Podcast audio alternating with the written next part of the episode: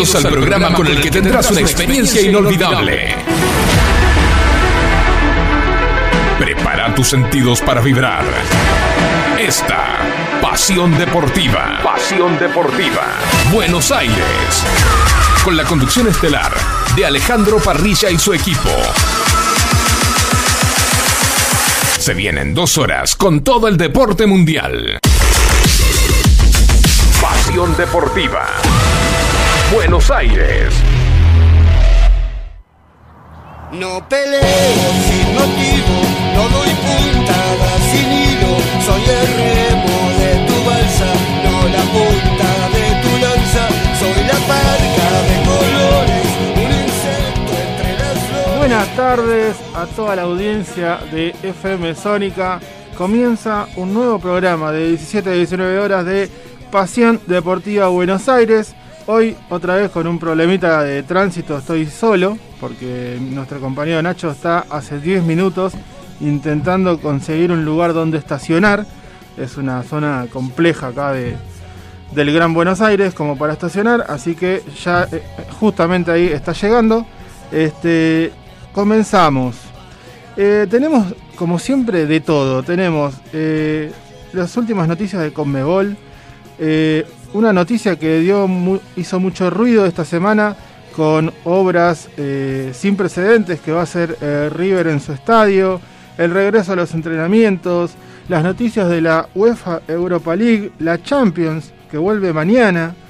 Eh, tenemos las fechas de las eliminatorias para Qatar, fecha de Copa Argentina.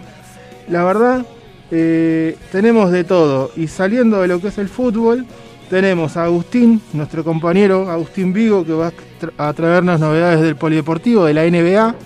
Y nuestro compañero Nacho, que acá se está acomodando, con la F1, que la verdad, el domingo pasado, hasta la última fecha, aburrió. Ah, perdón, hasta la última vuelta, aburrió. Y en la última vuelta tuvo todos los condimentos que no tuvo las restantes 51 vueltas. La verdad, impresionante esta, este año lo que viene trayendo la Fórmula 1 y este fin de semana tenemos nuevamente otro, otra fecha en el mismo circuito. Así que eh, Nacho nos va a estar comentando al respecto con eh, un piloto que ya le hicieron la butaca medida también para hacer un reemplazo y novedades del tenis. Así que como ven, en Pasión Deportiva tenemos de todo. Bueno, acá mi, mi compañero ya se está terminando de acomodar, así que aprovecho y lo saludo. ¿Cómo estás, Nacho? Hola Ale, buenas tardes, ¿cómo estás? ¿Todo bien? Todo bien, complicado para estacionar, comentaba. Sí, sí, la verdad que sí. Eh, em, la verdad que hay muchísima gente. Siempre, de, o sea, en provincia, que desde que venimos a la nueva radio, hay mm, muchísima más gente que en capital, o había mucha más gente, ahora que se va liberando un poco de todo, hay como más parejo. Pero no sé si te acordás, lo- las primeras veces que vinimos a esta radio, es como que no había mucha cuarentena de este lado. Sí, no, nu- a comparación de lo que había eh, más Sí. del lado capital.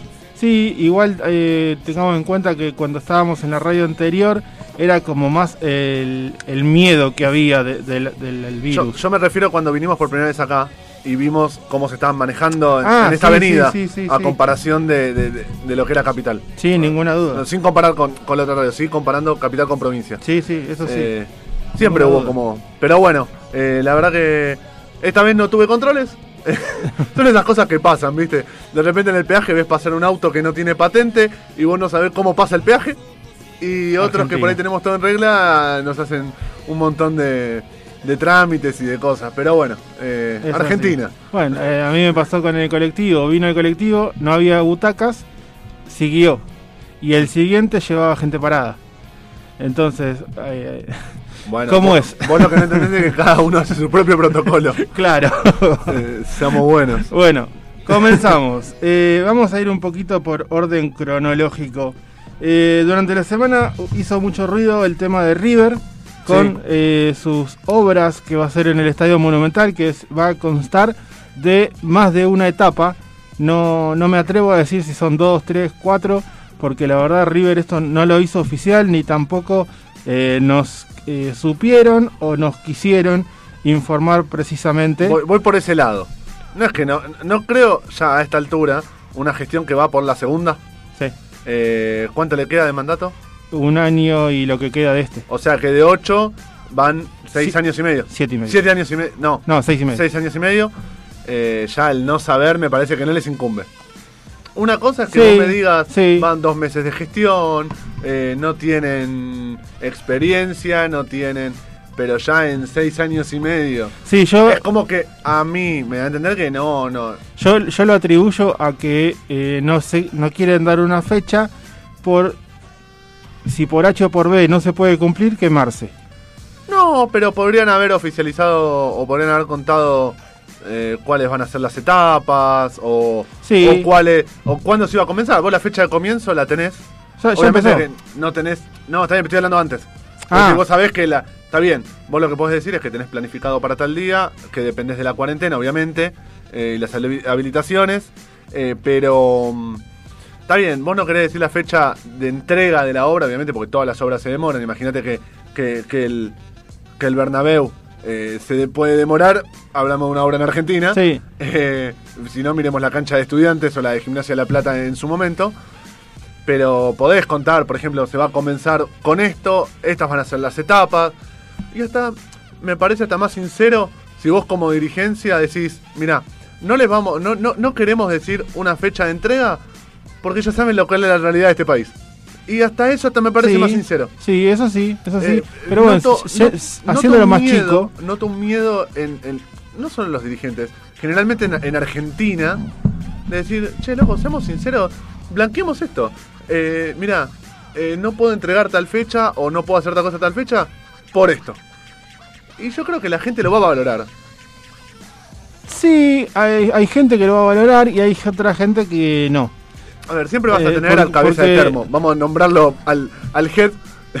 siempre lo vas a tener. Pero vos no podés dirigir para esos.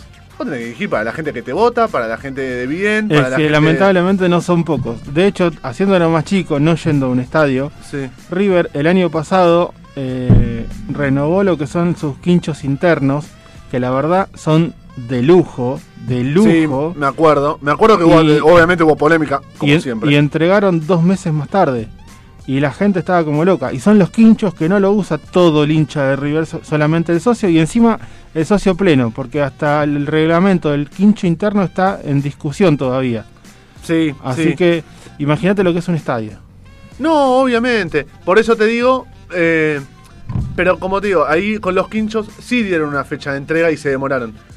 Yo lo que digo es decir, abrir como el paraguas de antemano decir, che, mira, no vamos a dar una fecha Es- porque. Es que justamente se quemaron ahí. Eh, y ahora, ahora no quieren dar una fecha pero, y pero que les vuelva decilo, a pasar. decilo, miren, estas van a ser las etapas de la obra. Vamos a empezar por la pista de atletismo, Sí, vamos a empezar por esto, de vamos lo a que por consta esto. cada etapa, El- eso sí. El plan Eso sí. a terminar. Bueno, eh, Eh, me gusta, lo que sí me gusta es que hayan dicho cómo se va a pagar. Porque creo Sí. que hay, o- o hay un plan de pagos, hay toda una normalización sobre eso, que son 12, no sé si son 12 cuotas, o, o con los gastos corrientes del club, Exacto. etcétera. Y eso me parece sano. Me parece sano para la historia reciente de River, de Aguilar en adelante. Con Sí. los manejos turbios, con las deudas, con las... O sea, no, no se llegó a la quiebra, pero muy cercana. Eh, Sí, eso, sí. Bien, y en cuanto ya propiamente dicha la obra, Sí, mientras Le- que busco el- la clave de Wi-Fi nueva para poder conectar Sí. a los chicos. este, dentro de lo que es la, la propia obra, decía, River lo que va a hacer es, eh, por unos estudios eh, geotécnicos, si no Mm. estoy errando el término, Sí, o ge- sí, se- vamos a dejarlo Sí, así. me sale geológico, pero geológico No, no, geológico no es es. geotécnico. Sí, va a bajar el piso del Estadio Monumental unos 35 centímetros y eh, va a dejar todo listo para... 35 centímetros nada más. Sí, O 35 metros. no, 35 centímetros. Ujú. Este, y va a dejar eh, todo listo para armar una cuarta bandeja en lo que es eh, justamente el borde del, del campo de juego O para sea, en- acercar las tribunas. En vez de construir hacia arriba, lo que haría River bajando el, el campo de juego, eh, Quedaría como el Kempes. Le, le daría mayor perspectiva para poder realizar una tribuna entre lo que es la, la tribuna baja y lo que hoy está la pista de atletismo. Exacto, quedaría como el Kempes para el que fue y lo conoce. Pero el Kempes no acercaron las tribunas a la... No, me, me refiero a que está El- el, el- está el piso más abajo de lo que es la calle propiamente dicha. está Sí. más abajo. Bueno, el centenario es así. El centenario Claro, otro estadio, sí. de, de Montevideo, que de hecho lo hizo el mismo arquitecto Eh, que eh, el de Mendoza, River, el Malvinas Argentinas sí, también. el de Mar del Plata. Sí, también. Bueno, sí. pero lo que te decía de Montevideo, em, que tuve la suerte de ir, vos cuando vas por la calle ves el centenario y parece, sin despreciar, eh, digo, altura de estadio como la cancha de Arsenal. Vos decís, esto es el, el El centenario, y de repente te enterás que estaba como 30, 40, 30 metros hacia abajo, y de hecho lo hizo el mismo arquitecto que el estadio de River. Ah, Son eh, estadios Sí, que es están hechos por el mismo arquitecto. De hecho, son muy parecidos. Cuando ves los accesos, Sí. las escaleras, está bien, no tiene la pista de atletismo, tiene distinto, un montón de cosas. Pero cuando ves los accesos, escaleras, tribuna, eh, te das cuenta de esa impronta. la, la similitud. Sí, Eh, otra de las modificaciones va a ser que no van a salir los equipos por separado, van a hacer un túnel único al estilo europeo. Sí. El césped va a ser césped inteligente, césped híbrido, el cual por un sistema de aireación de última tecnología no va a tener más inconvenientes ni con el frío ni con el calor en cuanto a lo que son las etapas de esas de- del cambiado de semilla y todo eso. claro, no va a haber más la- la problemas. idea es hacer un campo que soporte eh, el clima anual y no estacional. Exacto.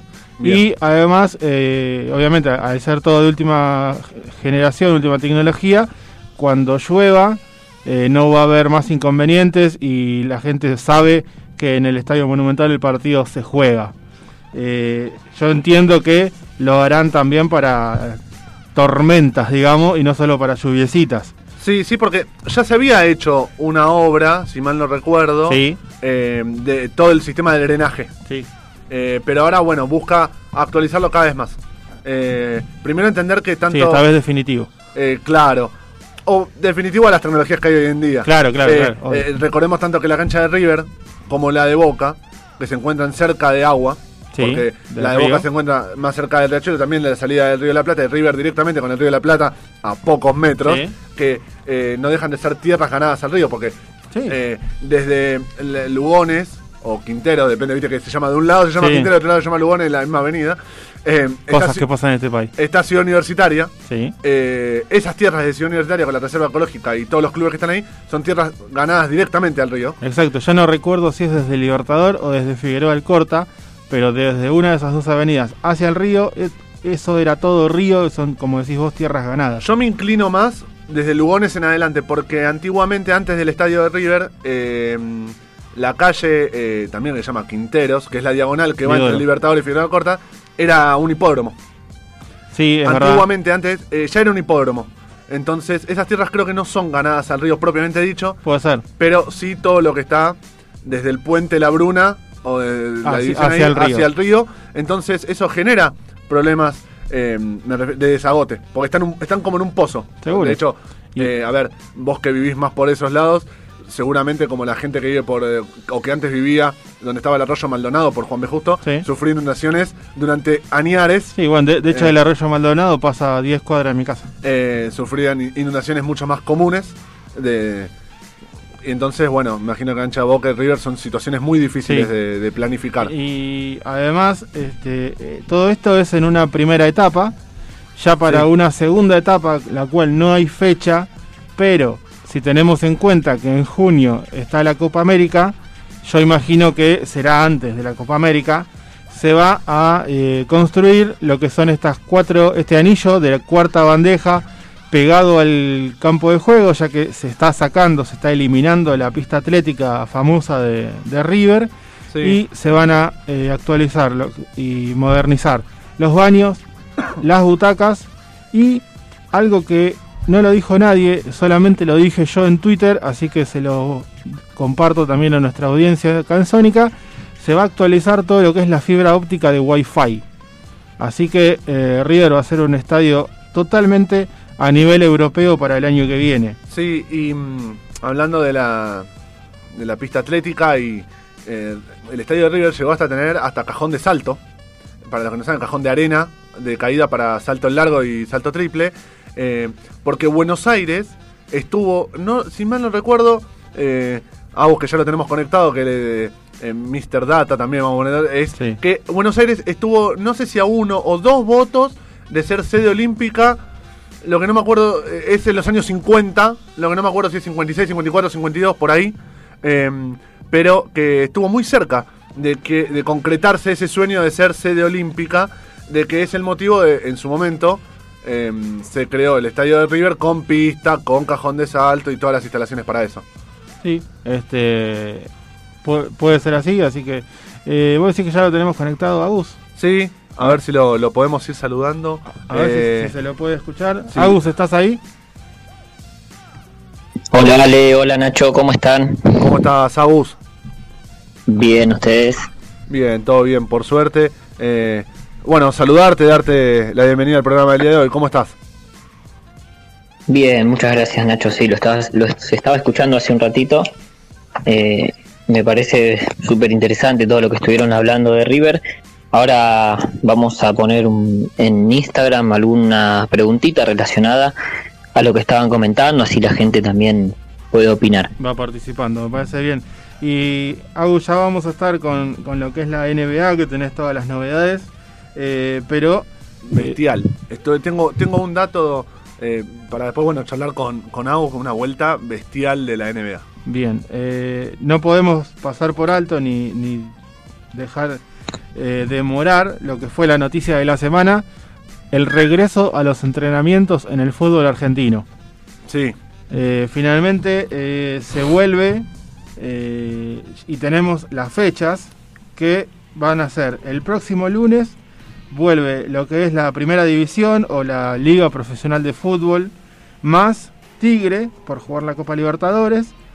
El 2 de septiembre vuelven a los entrenamientos la Primera Nacional, que tenemos novedades de lo que va a ser la finalización del torneo.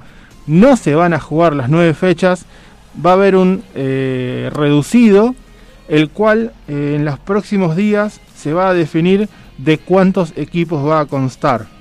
Eh, y lo que es de primera B metropolitana hasta el Federal A, y se le suma el fútbol femenino el 9 de septiembre, porque el fútbol femenino podría haber vuelto este lunes que viene, pero como eh, hay el 90% los equipos de primera categoría no dan con los tiempos para los testeos y demás, eh, pidieron si lo podían postergar, así que eh, obviamente por una cuestión de salubridad se lo cumplieron y van a estar volviendo el 9 de septiembre. bien. Eh, en cuanto a Conmebol, hoy hubo un eh, llamado de, de Alejandro Domínguez, el presidente, que fue el, el martes pasado, llamó a, a consejo de Conmebol. Estuvieron los 10 presidentes presentes y eh, decidieron algunas circunstancias en cuanto a lo que va a ser el desarrollo de, la, de las dos copas, tanto la Libertadores como la Sudamericana. Van a mantener las fechas, así que eh, la Libertadores comienza el 15 de septiembre con los equipos argentinos debutando el jueves 17. Eh, los planteles no pueden estar más de 72 horas en otro país. Se aprobaron los cinco cambios por equipo eh, en cada partido. Y atentos a, a esto. En caso de extrema necesidad, Sí. permite un árbitro de la misma nacionalidad del equipo local. ¿Volvemos Puede- a esa Copa Libertadores de los 70? Puede ser más que polémico si llega a pasar. Vo- ¿Volveremos a ver esa Copa Libertadores eh, de la época de, de estudiantes? De Y no me extrañaría. de- ¿Esto es la Copa? Este- ¿Esto, es la, esto es la Copa? no me extrañaría. Y por último, eh, un mismo jugador, solamente este, es- esta edición 2020, un mismo jugador puede disputar este, este certamen en dos clubes, algo que Conmebol no habilita por ninguna circunstancia eh, en un mundo normal, digamos.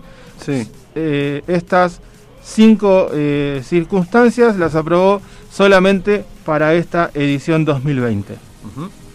Eh, ¿Qué más? Eh, tenemos lo de la UEFA Europa League, que empezó ayer.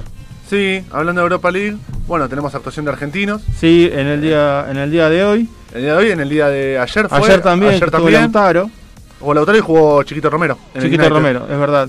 Bien, ayer tuvimos el Copenhague que le ganó al Estambul por eh, 3 a 0 con un global de 3 a 1. Sí. El Shakhtar 3 a 0 al Wolfsburgo. Sí, con un global de 5 a 1. sí. El Manchester United venció 2 a 1 como local al Lask y un global de 7 a 1. Sí, que eh, de Chiquito Romero, contar que bueno, es el titular en esa, en esa competencia, por suerte para él. Era titular también en la FA Cup. Sabemos que lo reemplazaron en la semifinal. Quedaron queda- eliminados. eh, quedaron eliminados y tuvo una actuación lamentable. Pero un dato de, de Romero es que en esta competencia lleva seis vallas invictas de ocho partidos atajados. Bien, o sea, no consecutiva ya que le hicieron un gol. No, no, o sea, de los ocho partidos totales que jugó el United en la, en la Europa League, seis tuvo la valla invicta. Está bien, vamos a decir, jugaron contra el Lask. Lask. Pero 6 de 8 Sí, es un buen número. es un buen número. Y eh, es, eh, me parece, motivador para él Ninguna duda. eh, eh, poder volver a atajar por ahí más continuado, en la misma competencia, que le vaya bien y que al otro arquero que no está siendo visto con buenos ojos. Ya De Gea desde Rusia 2018 Sí, que fue bastante criticado. fue muy polémico la actuación que tuvo, no está siendo tan bien visto como era antes cuando atajaba en el Atlético de Madrid. Sí, sí. ni- Eh, está Totalmente. bien que el Atlético de Madrid es una burbuja donde, gracias al Cholo Simeone y todas esas actuaciones, potencia muchísimos jugadores. Si vos te pones a ver eh, el caso Diego Costa en el Atlético de Madrid, no es lo mismo que cuando se fue al Chelsea. Está bien que la rompió, pero no era lo mismo.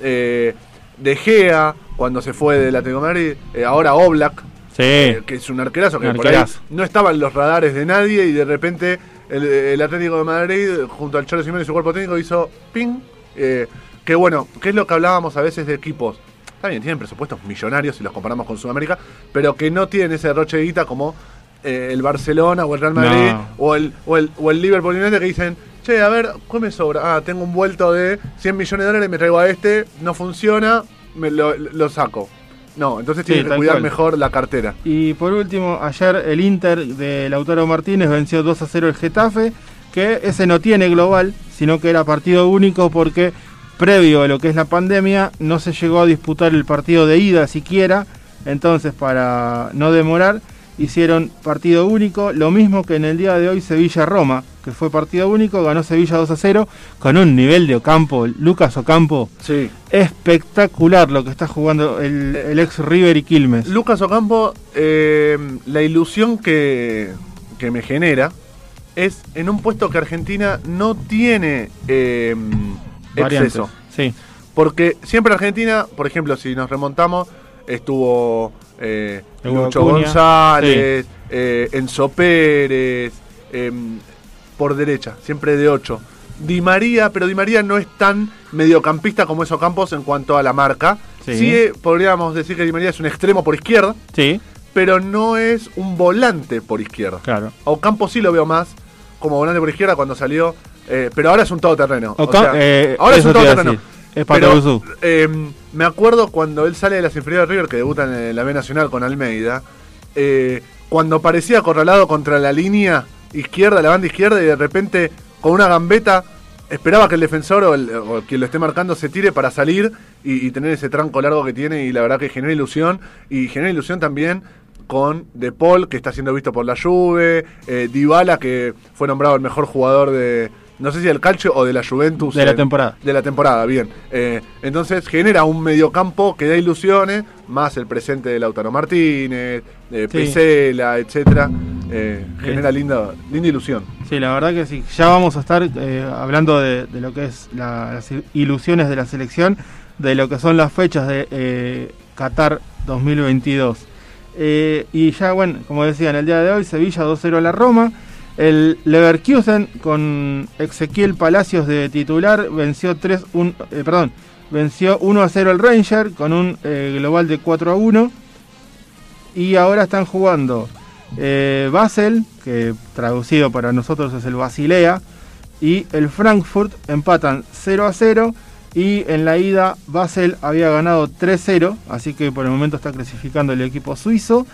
Y el Wolverhampton, que empató 1 a 1 con Olympiacos, le está ganando el equipo inglés al griego 1 a 0 en 61 minutos de juego. Agus, ¿algo que quieras decir al respecto de todo esto que fuimos hablando? Ahí mientras que esperamos que Aus se desmutee. Eh, Ah, bien. Pero bueno, está, está- sabemos que a veces eh, está, están ahí y a veces por ahí justo no le prestaste atención un segundo a la aplicación y quedas muteado y hablas unos segunditos. Bien, entonces Eh, apro- aprovecho mientras se desmutea y completo que mañana vuelve la Champions Sí, con eh, dos partidos que eh, son justamente los ganadores van a jugar entre sí, ya en, en lo que es Lisboa. Eh, mañana juegan el Manchester City con el Real Madrid, que recordamos en Madrid ganó el Manchester City 1 a 0, por lo tanto el Real Madrid tiene que hacer dos goles y no tiene a lo que hoy es su figura, que es Sergio Ramos, que fue expulsado, y Juventus con Lyon, que si no me equivoco había sido empate, ¿puede ser? eh, la verdad que, Ya con- te- mirá, con todo lo que pasa en la Fórmula 1, con todo lo que pasa en el tenis, con la NBA, eh, no me acuerdo el resultado. Ya Querés- si digo. querés te miento y te invento un empate, No, no, no. pero... Ganó el Lyon, ganó el Lyon 1 a 0 en Francia Sí. y van a definir en Italia este el pase a la próxima ronda. Y el sábado van a jugar Bayern Múnich con el Chelsea, que había ganado el Bayern 3 a 0 en Inglaterra, o sea, Sí, me eh, parece... más que definido, Es el, es el partido compromiso. más trámite de Sí, todos sí. de todos los que hay en esta ronda. Igual la Champions nos ha dado demasiadas sorpresas, pero Sí, no parece el caso. No, ¿sabes por qué no aparece el caso? Va, o no me da la impresión. Porque el Chelsea no está teniendo un fútbol de alto vuelo. Claro. De hecho, viene a perder con el Arsenal la final de, de, de la FA Cup y el Arsenal no está jugando la competencia. Está bien, son 90 minutos, pero el Bayern Múnich, que viene de- siempre siendo mucho más consistente, aparte que tiene un nivel altísimo de Lewandowski, que, a ver, si no fuese por Messi o Cristiano Ronaldo, Lewandowski sería el mejor. Sí, Años y años y años eh, siendo máximo goleador de, de Alemania, muy cerca siempre de ser el, la bota de oro de Europa. Sí. Y, y tenía una pregunta para, para hacerte. Sí, dame un segundito que termino. Eh, también van a jugar Barcelona-Napoli, que igualaron 1 a 1 en la ida en Italia. Este, y ahora van a jugar en, en España. Eh, y el Barcelona no va a tener a Busquets. Y no va a tener. Baja sensible, Y no va a tener. eh, bueno, ya te voy a estar confirmando el otro jugador. Pero- Tiene dos bajas. pero sensible. Sensible esa Sí. baja de Busquets, más que nada por el nivel pobre que lo vimos en la liga. A- al Barcelona hablo. Sí, sí, sí. sí. Eh, donde por ahí ese medio esa columna de Piqué, Busquets, Messi, Suárez, con algunos accesorios de Jordi Alba y, y- y Griezmann si es que juega, la verdad que el nivel que tiene el Barcelona eh, es pobre.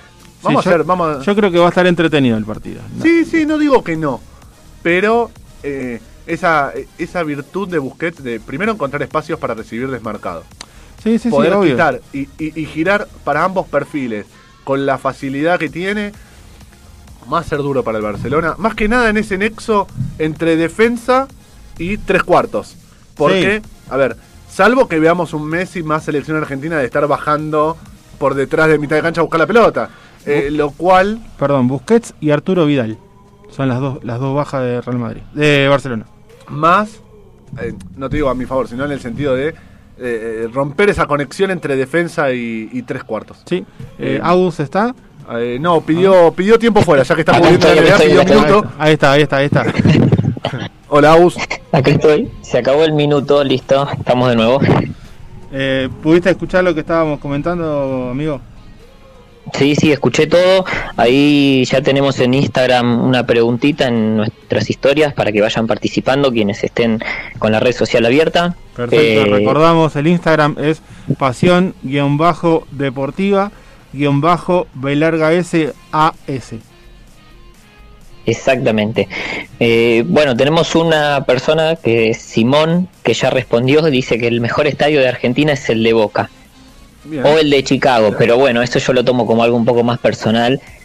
Eh, Sí. voy, a, voy a tener que revisar la publicación si no es un, un comentario fake de, de Agus mismo. Sí, a mí me parece que si es real. opinión propia, me parece.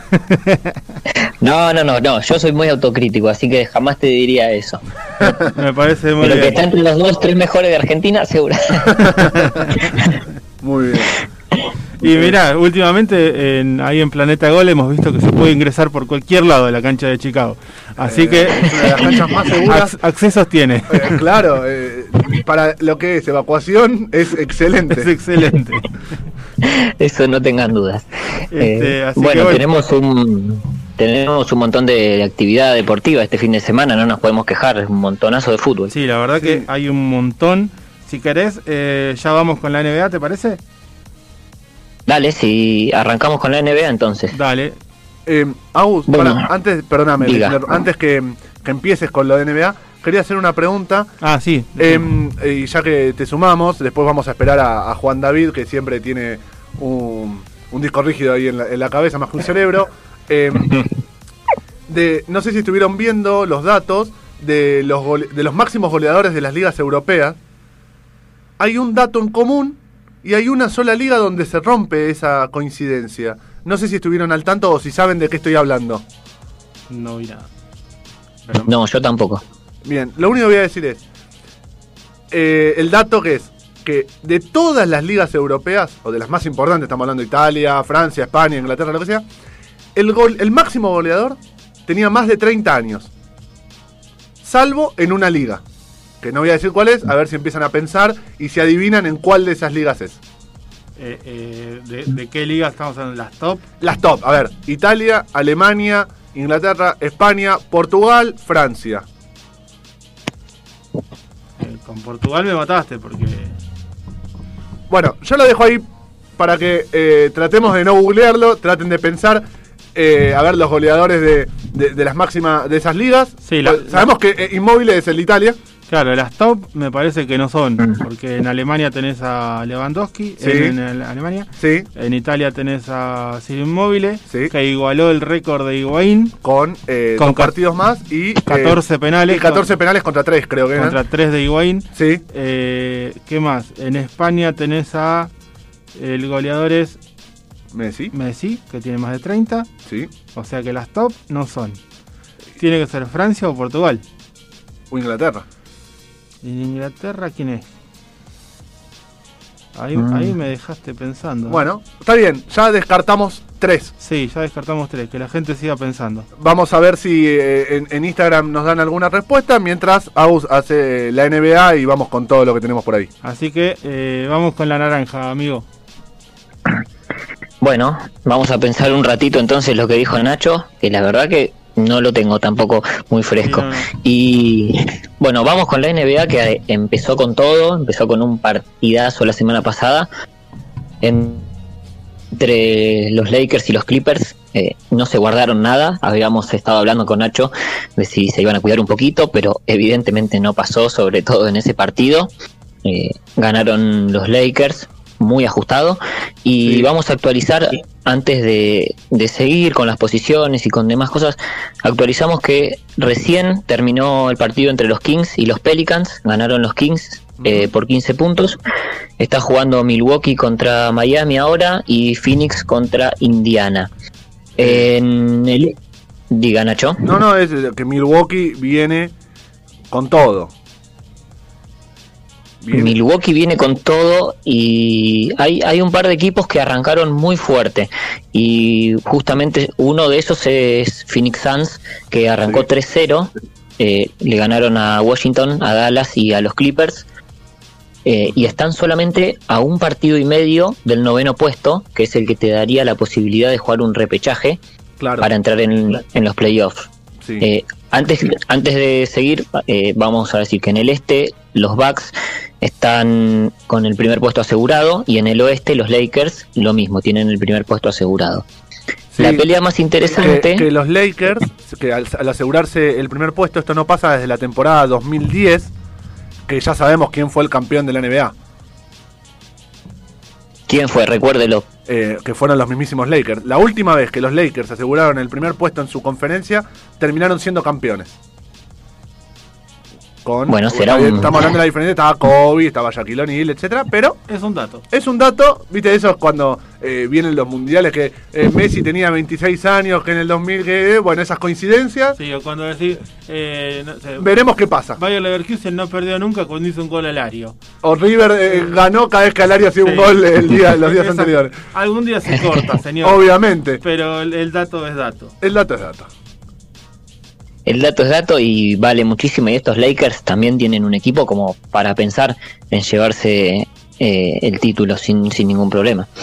Bueno, decía, la pelea más interesante está en los puestos de abajo, en los últimos que van a entrar a los playoffs. En el este hay seis, equi- seis equipos asegurados y tenemos en la pelea por los dos lugares que quedan a los Nets, a los Magics, Hornets y Wizards. Eh, los Nets y Orlando están un poquitito por encima de los otros equipos. Eh, prácticamente yo diría que están clasificados. Pero la pelea más interesante es en el oeste, donde hay siete equipos que ya están clasificados y queda un solo lugar y hay seis que están muy ajustados. Bien. Tenemos al- te- tenemos en el octavo puesto, que sería el último, a Memphis Grizzlies, Sí. que tiene 32 victorias. Pero que arrancó muy, muy flojo este, este final de temporada. Arrancaron 0-4 los Grizzlies eh, y Parejito. encima se suma la... Sí, sí, bárbaro, no, bárbaro. Arrancaron en ritmo. y encima se le sumó la rotura de ligamentos de Sharon Jackson, que es uno de sus mejores jugadores. Así que los Grizzlies están corriendo riesgo de quedarse afuera de los playoffs. Sí. Y los que lo persiguen son los Trailblazers, que están a solamente un partido. Con, eh, con San Lillard. Antonio Spurs, claro. San Antonio Spurs, que está medio irregular, eh, está teniendo algunos problemas defensivos más que nada. Sí. están a un partido y medio. Los Pelicans, que acaban de perder, así que Bien. van a quedar un poquito relegados. Ajá. Eh, los Pelicans que habían arrancado bien y les quedan todavía cuatro partidos contra Sacramento, Orlando, Washington y San Antonio. Contra San Antonio va a ser un partido Sí, tremendo, directo, se van a matar. directo.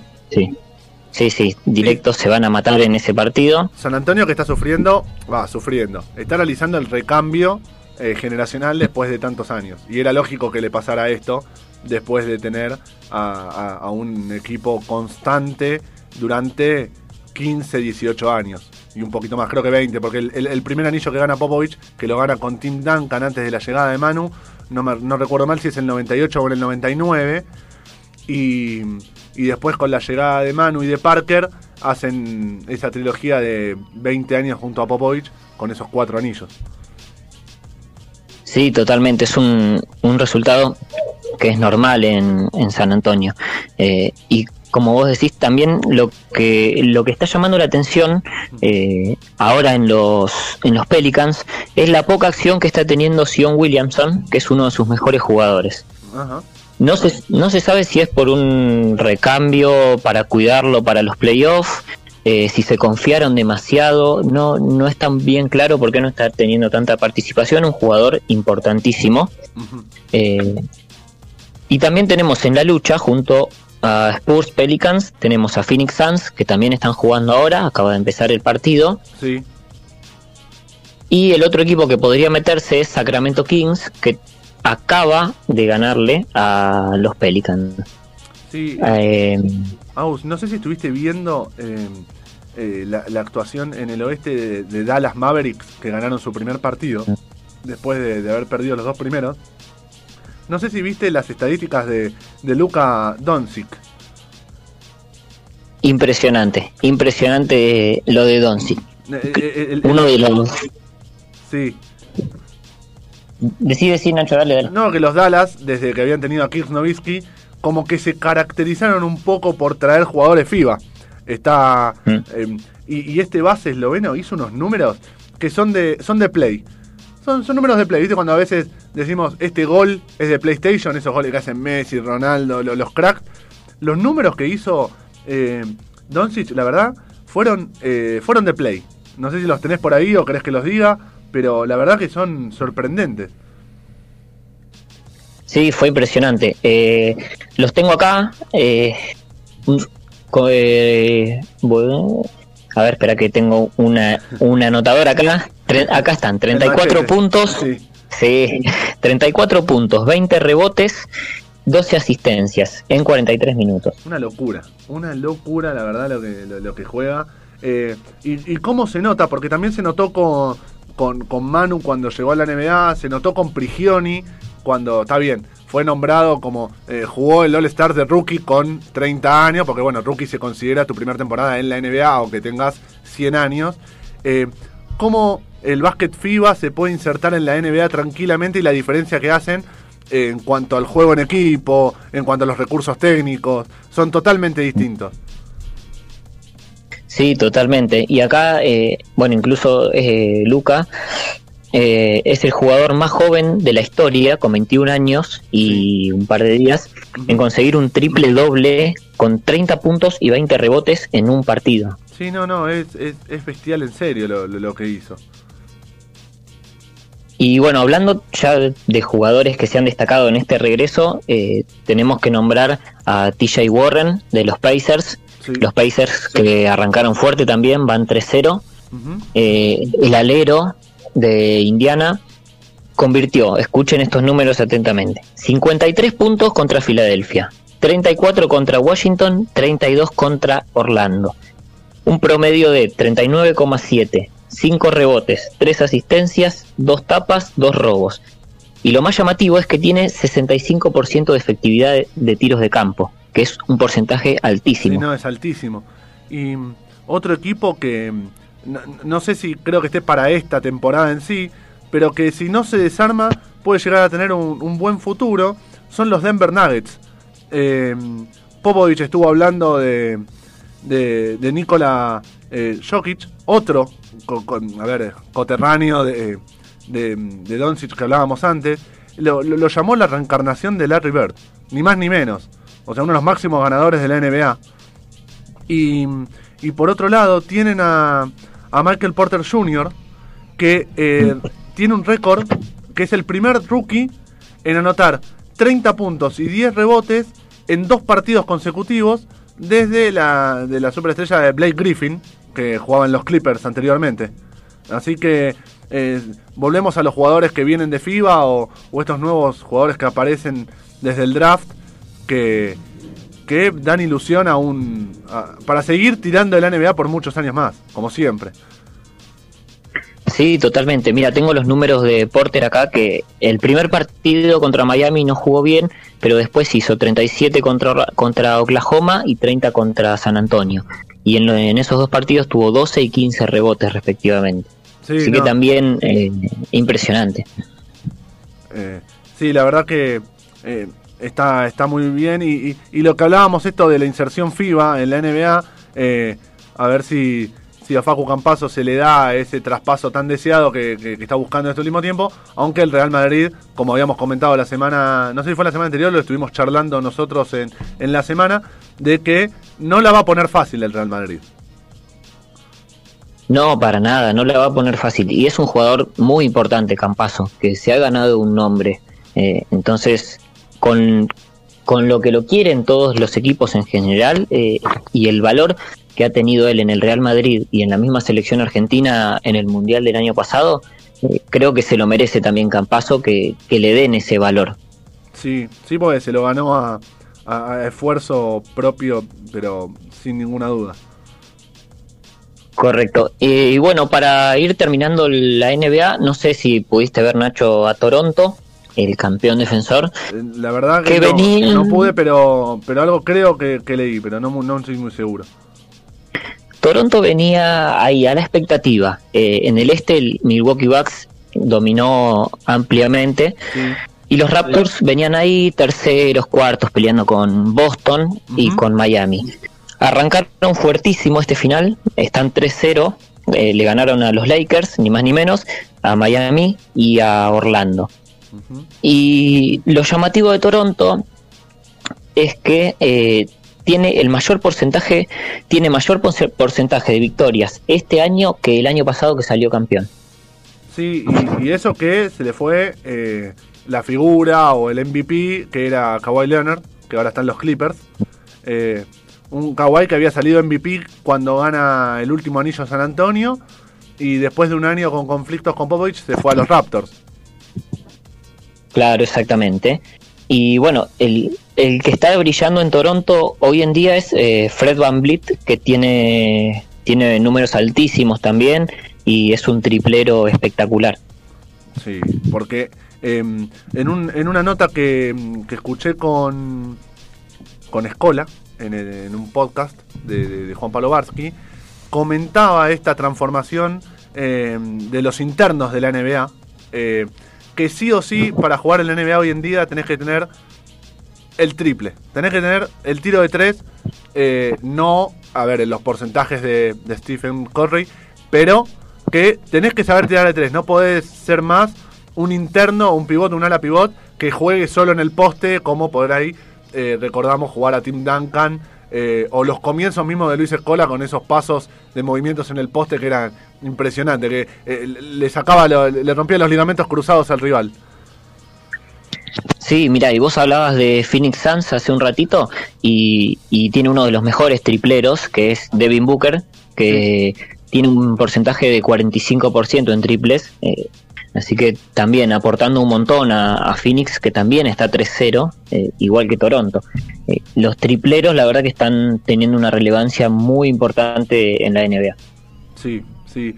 Y, y bueno, Agus, si, si ya con la NBA tenemos algo más o con eso estaríamos. No, con la NBA creo que es suficiente por hoy. Queda una semana de competencia. A algunos equipos le quedan cuatro partidos, a otros les quedan cinco por disputar. Y bueno, que se, lo más peleado, como les decía, está en el oeste y es muy probable que haya eh, eso, ese mini torneito de desempate entre el octavo y el noveno. Agus, eh, para co- completar lo que decías de, Facu Campazo.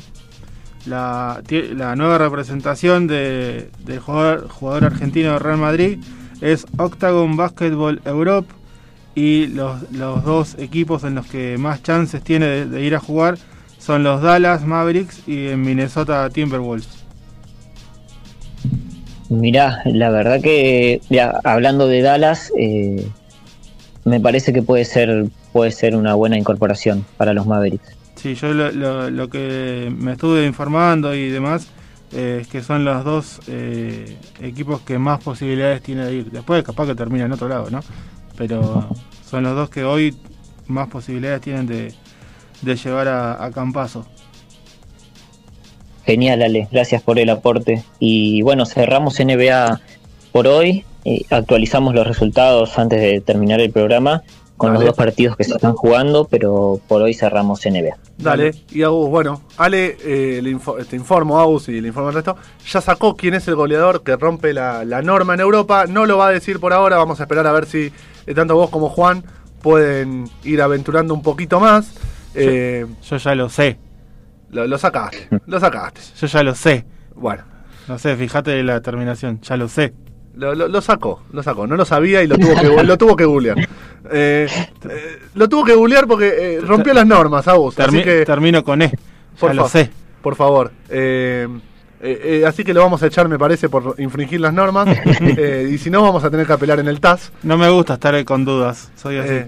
Pero bueno, habíamos pedido a ver si, si, si no lo googleábamos, pero bueno. eh, la ansiedad conocida lo, lo mató. Sí, me mata seguido. Pero bueno, la verdad que mm, muy completo el informe de AUS y En las redes tenemos algo más, Agus, algún otro comentario. Sí, tenemos dos comentarios antes de, de ir al corte. Eh, tenemos eh, Vicky Chiconi que dice el Monumental es el mejor estadio de Argentina. Y tenemos a Jero de Bullí que dice el José de la Giovana de. Tigre. Le vamos a mandar saludos que- a esas dos personas por lo siguiente. Jero es un fiel seguidor del programa, siempre está en las redes ahí participando. Y Vicky, eh, sí, se, se los voy a, a contar, es una eh, posible compañera nuestra dentro de muy poco. Bien, y un estadio que, eh, el de Tigre, ¿no? Hablando del de Tigre, que suena fuerte o sonaría fuerte para que River haga de local Sí, en la Copa Libertadores. sí, sí, sí.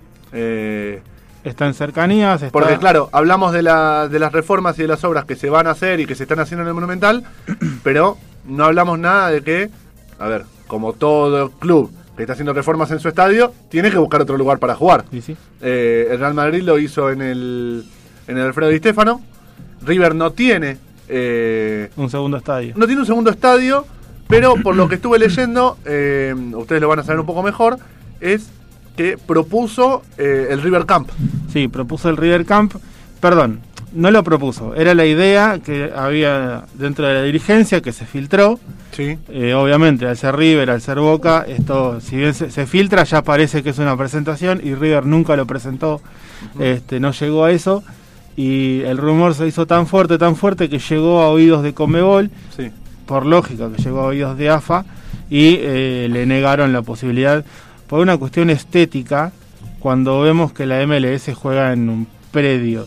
O sea, no sé si tiene mucha lógica, pero Sí, bueno. no sé si será más estético o si realmente es que por ahí no cumple con eh, las necesidades básicas. Cumple con todo.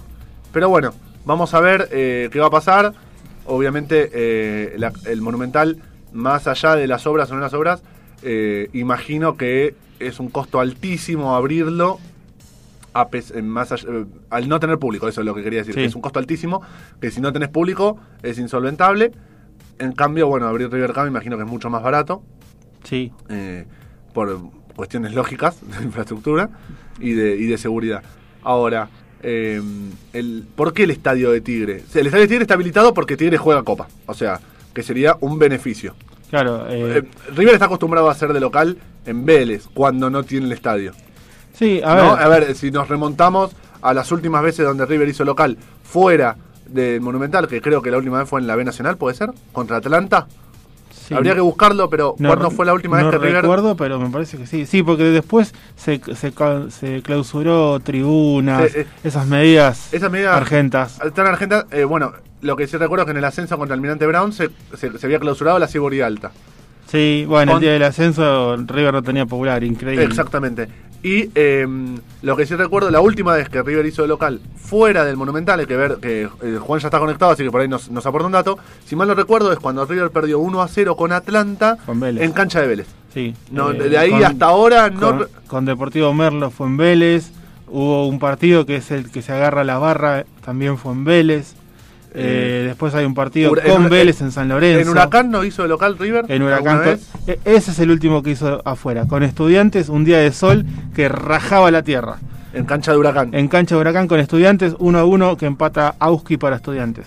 Eh, por eso, viste, vamos tirando los datos y a nos vamos a ir acordando. Nos vamos a ir acordando, sí. Eh, y bueno, ahora, ¿por qué Tigre? Por eh, River eh, va a estar concentrado en River Camp. ¿Cómo va a ser de las medidas? ¿Por qué elige Tigre? ¿Por qué? O, Mira, no, no está definido el, el estadio. Eh, claro. De hecho, hay posibilidades de ir al interior a jugar. Eh, en alguna provincia que ya esté, entre comillas, sin, sin COVID, que ha- ha- haga algún tiempo que no, no se registran casos. Pero Tigre podría ser, para evitarse la, la que venga gente de Conmebol a ver si está habilitado o no, porque ya sabemos que Ya está está, habilitado eh, porque está. juega Copa.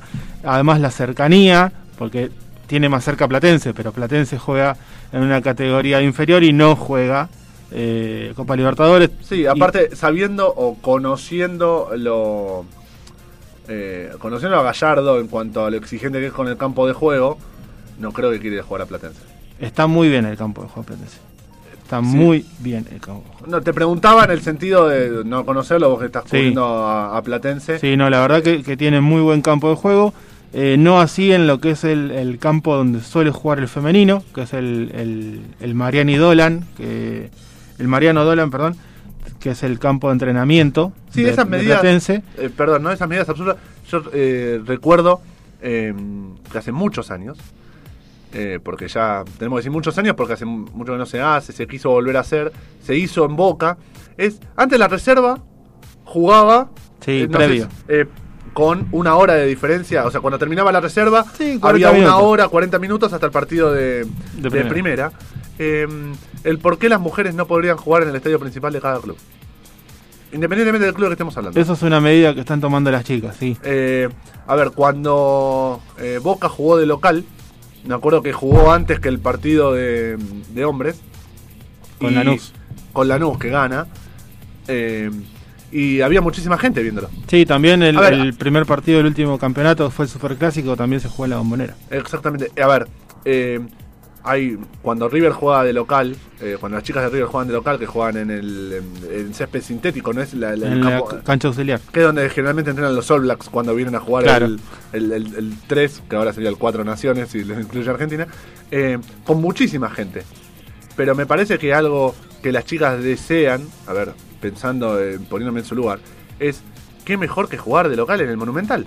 O eh, si, si jugás en el femenino de Vélez, que jugar en el Fortín, o así con cada Eh, club, mirá, ¿eh? O sea, yo- yo estamos hablando de River ahora, pero. Yo, yo para, para Pasión Deportiva Jujuy cubro fútbol femenino, hablo con muchas de las chicas, tanto de River, de eh, bueno, también de Platense y Defensores, pero Platense y Defensores cada tanto juegan, eh, sobre todo defensores en sus estadios, sí. eh, y las chicas de River se mueren, se mueren por jugar en el Monumental. Sí, me acuerdo que la otra vez había salido una polémica. Bueno, hace poco tuvimos un vivo de, de Instagram con Belén Spenik, delantera que jugó hasta hace poco en Racing y ahora se fue a España. Y Racing también, Racing jugó el clásico con Independiente en el cilindro. Claro, pero yo lo que digo es que lo jueguen el mismo día que jueguen los hombres. Sí, sea antes o después, ¿eh? Eh, el- y el tema pasa que ahí, ahí entras en la discusión por qué la reserva no y, y la, y las chicas sí. Y porque, a ver, vos estás poniendo a los dos equipos de primera de tu club. Sí, No estás poniendo Se puede la reserva de, de- de mujeres y a la primera de varones. O, o sí, viceversa. el, el tema es que la, la explicación, el que quiere la toma y el que no, no, que te dan en AFA es un, por un tema de seguridad y en el caso de River también por un pedido del cuidado del campo de Marcelo Gallardo. Eh, a ver, y podría ser después. Por ejemplo. Después sí, el tema es que no sé quién se va a quedar. ¿Y quién va antes también? a Yo. ver, ir antes, Yo. ir antes, va mucha gente antes. Sí, ya lo sé. Eh, pero yo creo que. A ver, te vuelvo a Hay decir mucha gente que va temprano Te para vuelvo, te- tranquilo. te vuelvo a- a- está bien, hay veces que ponen los partidos de primera a las 9 y 40 de la noche. Si vos lo pones después, estarían jugando a las 2 de la mañana. Claro. Pero lo que digo es. Sí, un partido vespertino. Sí, lo que digo es.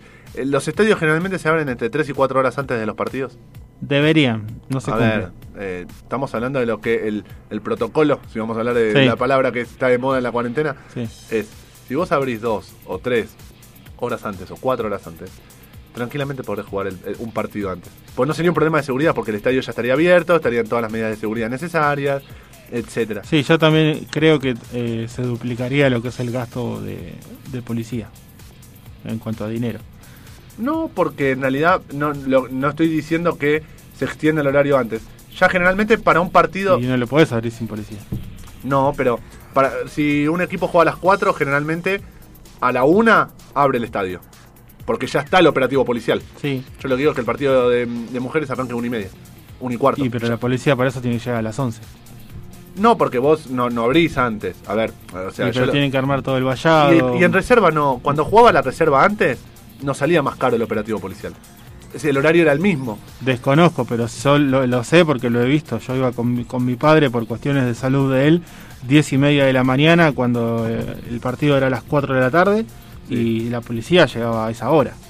Eh, a las 10 y media de la mañana. Sí, ya estaban armando todo el vallado y demás. Siempre están hablando, a ver, el, el vallado siempre lo arman, eh, pero lo que digo que, que bueno, si quieren fomentar y realmente quieren buscar una igualdad y quieren que se desarrolle, porque aparte, si vos lo, lo, lo pones en el mismo estadio y ya está la televisión y está todo, eh, haces un montón de publicidad implícita eh, utilizando los recursos que ya tiene el fútbol masculino por antigüedad, no estoy diciendo que, que esté bien, sino por antigüedad misma, entonces lo haces crecer.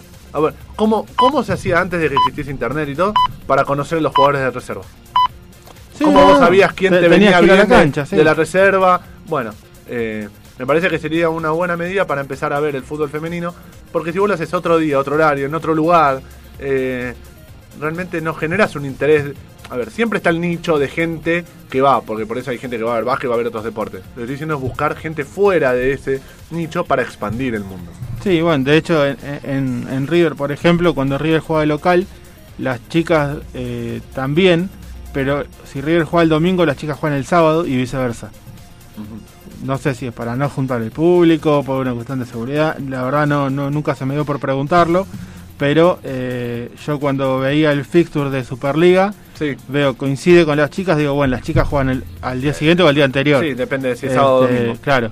Así que ya más o menos sabía y de ahí, de ahí iba viendo a qué, a qué canchas iba a poder ir ese fin de semana a cubrir. Sí. Pero bueno, son las 6 de la tarde, eh, un jueves que se viene el agua y eh, vamos a seguir en una horita más, como siempre. Ya se viene Juan con todas las novedades. Se viene el clásico uruguayo. Se viene el clásico uruguayo este domingo. Hay, te- televisación, así que no se lo pueden perder. Ya volvemos con eso y mucho más eh, después de este cortecito, cortito, cortito, de las 6 de la tarde. Es Federer, ¿no? Es Nadal, ¿no? Es Ignacio Lapenta, con las novedades del mundo del tenis.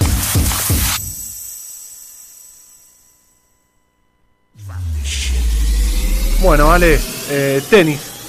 Tenemos bastante novedades, bastantes, bastantes novedades. Hubo una semana muy movida. Bien.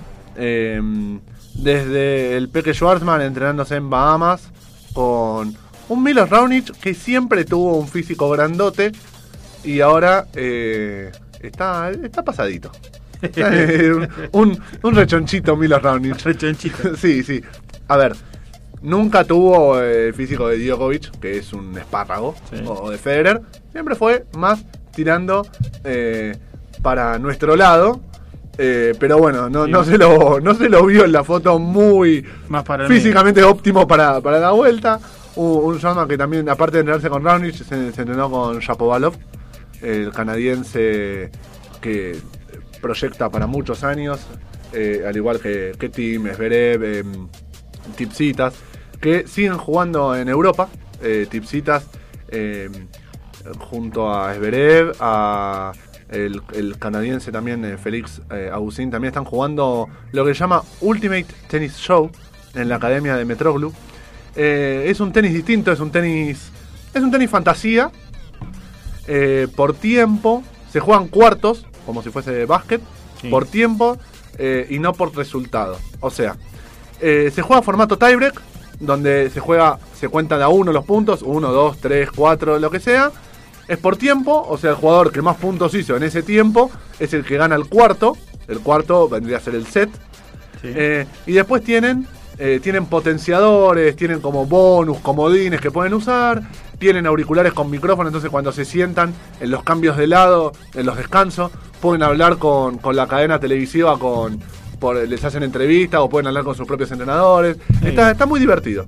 Está divertido para ver un, un poco, ellos lo están usando como entrenamiento a full porque eh, no se sabe bien todavía, hay un montón de, de- de indecisiones. Por ejemplo, esta semana salió un comunicado oficial donde directamente se canceló el Master 1000 de Madrid. Ya se había reprogramado para, para septiembre, pero bueno, eh, por el rebrote y por esa comunicación constante entre los directores del Master 1000 de Madrid y los encargados de salud de, de la misma ciudad, eh, lo cancelaron. Eh, hay que ver qué va a pasar también con, con el US Open. El US Open se va a jugar porque hay mucha plata. Es como lo que hablábamos antes de la burbuja de la NBA o la MLB. Pero eh, se cancelaron los torneos anteriores al US Open. Ya hay jugadores que se están bajando de- de- del Gran Slam estadounidense. Que ahora los vamos a comentar porque hay figuras fuertes. Y, eh, y ojo con que no haya una eh, bajada masiva de los top 20 del US Open. ¿Y por qué lo voy a explicar esto? Primero vamos a decir quién se bajó de- del US Open, que es ni más ni menos que Rafael Nadal. El español, eh, múltiple campeón de Grand Slam, uno de, los mejores jugadores de la historia junto a Federer y otros jugadores del pasado, eh, que dijo que eh, tras pensarlo mucho, eh, decide no jugar el, el US Open este año. La situación sanitaria sigue muy complicada en todo el mundo con casos de COVID-19 y rebrotes que parecen fuera de control. Sabemos que el calendario de este año, tras cuatro meses sin jugar, es una barbaridad. Lo, lo tuiteó el mallorquín y se suma bueno a Federer, que ya estaba de baja por la lesión. Recordemos el último Grand Slam, el último US Open. sin Nadal o sin Federer es de 1999, estamos hablando. Bueno, siglo pasado. El siglo pasado. El El siglo pasado. pasado. básicamente, así que miremos la vigencia de estos dos monstruos. ¿Y por qué te decía de una baja masiva de los top 20? Em, Estados Unidos o, o- o el US Open, con la ITF, la, AT, la ATP, etc., tenían todo coordinado para que los jugadores que jueguen dicho Grand Slam no tengan que hacer cuarentena al ingresar a la Unión Europea. Sí. Pero este acuerdo era con España, no era con la Unión Europea en su totalidad. Y ahora que se cancela el Master 1000 de, de Madrid, los jugadores deberían ir del US Open a Roma a jugar el Master 1000 de la capital itálica, donde no hay convenio de no hacer la cuarentena. Claro. Entonces, todos estos jugadores top 20 que son europeos y tienen que ir, bueno, de Europa a Estados Unidos para jugar eh, el Master 1000 y eh, después eh, el US Open, después de venir a Europa a jugar el Master 1000 de, de Roma. Y si hacen la cuarentena, se pierden la primera semana de torneo, no podrían jugar. Entonces, Sí. veremos qué va a pasar si el US Open logra hacer este. O sea, si el US Open logra hacer un acuerdo con Italia para un acuerdo similar a lo que tenía con España, o qué va a pasar. Bien. Eh, por otro lado, la ATP le pidió a Roma hacer un cuadro de 96 jugadores en vez de 56 Upa. y que sea de una duración mayor, parecido a lo que duran Indian Wells y Miami, que en vez de durar una semana duran 10 días. Son los únicos dos Master 1000 del calendario que en vez de durar 7 días duran 10. Eh, por esta cancelación de Madrid, para suplir Claro. esta ausencia, que Roma se haga cargo. Obviamente que los premios y eh, el- todo lo que incluye extender este Master 1000 sería cargo la ATP. O sea, la ATP Ah, le bien. pide a Roma que haga ese esfuerzo, pero se hacía, car- se hacía cargo de los gastos. Esta cancelación de, de Madrid es tanto para el circuito femenino como el masculino. No, es, no, no- no estamos hablando solo de, de- de la ATP, porque ya estos Master 1000 de Madrid, Roma, el US Open, etcétera, iban a ser calendario compartido. No así como se está jugando actualmente el Palermo eh, Ladies Open, que tuvo la actuación notable de eh, Nadia Podoroska. Eh, que Nadia estaba en la expectativa de si se bajaban varias jugadoras antes que ella para poder ingresar a la quali. Esto pasó. Ganó sus tres, sus tres partidos de la quali y eh, logró ingresar en el Mind Drop. Que eso es eh, algo muy importante para ella. Y era lo que buscaba. que Es el segundo torneo en el año que puede jugar con las máximas jugadoras, con Bien. las más importantes. Porque, bueno, eh, logró avanzar 17 puestos en el ranking. Y aparte es un alivio económico. Porque no es lo mismo cobrar el premio de una primera ronda de quali que primera ronda, y del- eh, primera ronda de- del Drop. Seguramente. Ahora eh, se estaba yendo, se estaba yendo, se va a ir a, a Praga con la misma ilusión, poder entrar a la quali para poder buscar su, su lugar en el, en el. Bien, ahí. Eh, mientras tanto, en Palermo está jugando eh, eh, Caja Jubán. Vos me dirías quién es. Bueno, es la ganadora de la medalla de oro en Buenos Aires 2018. Ah, sí. Está jugando en la segunda ronda contra Camila Giorgi. Sí. Eh, Argentina nacionalizada italiana. Sí. Así que bueno, están en el último set. Gana Giorgi eh, 4-1 para llevarse este partido. Y te nombraba lo de lo de Juan, porque era la campeona olímpica de acá de Buenos Aires. Y cómo estos Juegos Olímpicos de la Juventud sirven como proyección para insertarse en el profesionalismo eh, después, en los distintos deportes, en este caso en, en el tenis. Bien. Este, entonces tenemos a Nadal que se bajó. Sí, tenemos Federer que ahora en agosto va a comenzar de vuelta su- sus entrenamientos en vistas al 2021. Tenemos A Nadia que va a buscarle el main drop. el- va a buscar entrar a la clasificación primero en. Praga para después buscar el, Bien. el main drop. Tenemos noticias de lo que es la vuelta de la actividad del tenis en, en Buenos Aires o en el AMBA. Sabemos que en el país ya volvió, pero eh, hubo avances. Eh, ¿Te acuerdas que la semana pasada eh, el ministro de Salud de la provincia de Buenos Aires había dicho barbaridades sobre el, sobre el tenis? Sí, que lo estuve viendo. todo el mundo del tenis le salió a pegar. Sí, porque demostraba una ignorancia y una falta de lectura del protocolo, que es un Absoluta. protocolo bastante sencillo. A ver, es un protocolo, hay que cumplirlo, pero tampoco tenés que ser un ingeniero eh, de la NASA para poder entenderlo. Sí. O un ingeniero en sistemas para poder entenderlo. Eh, Zabaleta, vice de, de la AT, Sí. se reunió con las autoridades de salud y deportes y que si el 16 de agosto las aperturas a nivel provincial avanzan como se está pensando, el tenis podría volver en municipios que se encuentran en fase 4, que ya son 45. Así que se van a estar evaluando una y después, luego de eso, se abrirían eh, estudios independientes sobre cada intendencia. Bien. Así que, que bueno, por ahora eh, eso es a nivel provincial. Recordemos que en, la, en Capital Federal o en Cava eh, iba a volver el lunes 3 por esta nueva, ya no sé cuál, extensión de cuarentena que hizo eh, El gobierno. el gobierno nacional. Se extendió eh, todo igual hasta el 15, así que el tenis pasa también para el 16.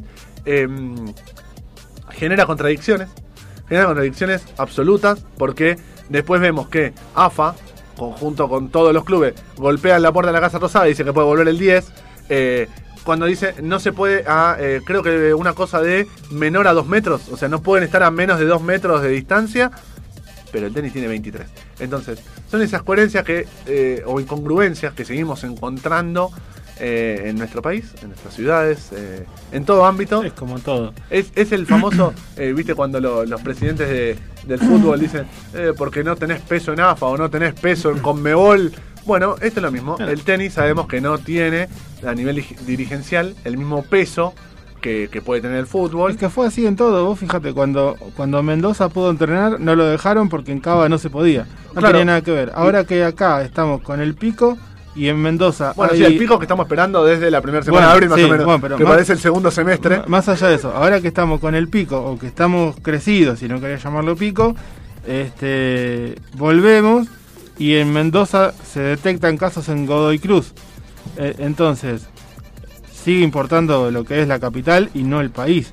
Ahora que, claro, vi- vino con Mebol y ya puso fecha y marcó la cancha porque no hizo otra cosa que marcar Sí. terreno, eh, todos se desesperan. Y otra, otra depresión que ya lo, lo hemos con- comentado acá en el programa, los atletas de eh, Juegos Olímpicos están entrenando y los Paralímpicos no.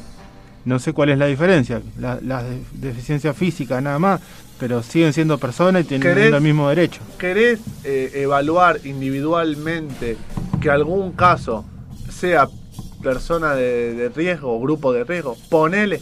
Pero tampoco, porque a ver, Gustavo Fernández, que juega tenis en silla de rueda, su sistema de salud es perfecto. A Sí. ver, o sea, tiene es- ese problema o esa discapacidad y punto. Después no tiene ningún otro problema, no sé por qué no, no, no estaría Seguro. entrenando. Eh, pero bueno, son esas cosas que solo en Argentina. Sí, y acá nos, nos acota nuestro compañero Agustín, ¿sí? eh, que le dije que salga al aire, pero me, me lo escribió, que eh, Nadia Podoroska está en Praga y se hizo el test eh, correspondiente para entrar Sí, al sí, sí. país. O sea, eh, Nadia viajó de, mm, de Palermo a París, de París a Praga. Está en la ciudad de Praga a la espera de poder entrar.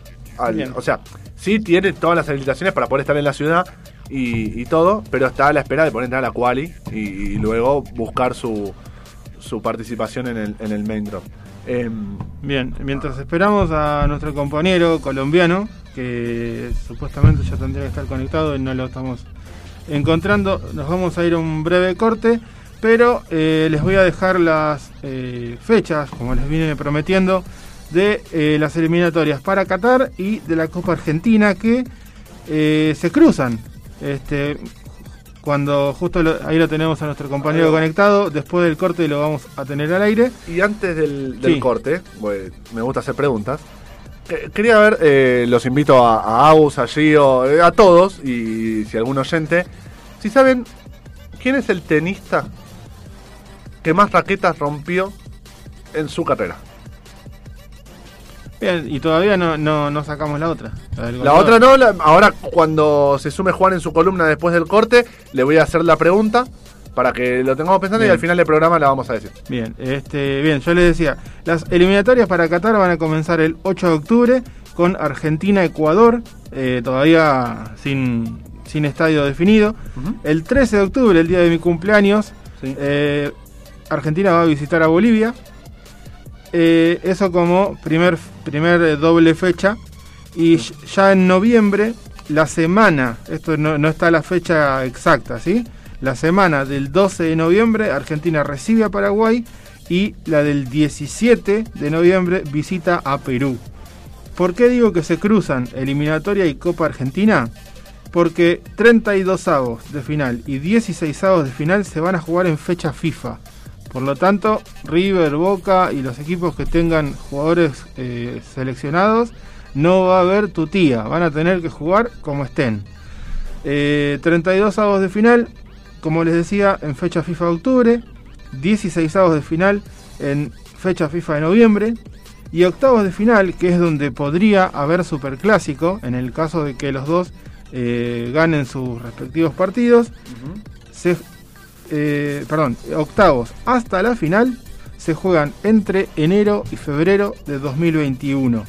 Ahora sí, vamos a un cortecito y ya venimos con eh, Juan David Pavón que tiene para contarnos de la Liga de México, del clásico uruguayo que se viene este domingo y vamos a, resolver las preguntas de Nacho. Este equipo te informa de todo lo que pasa en el deporte. Hacete hincha y alentalos hasta las 19 horas. Llega el parcero.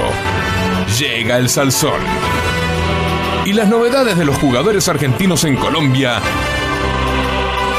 En la voz de Juan David Pavón.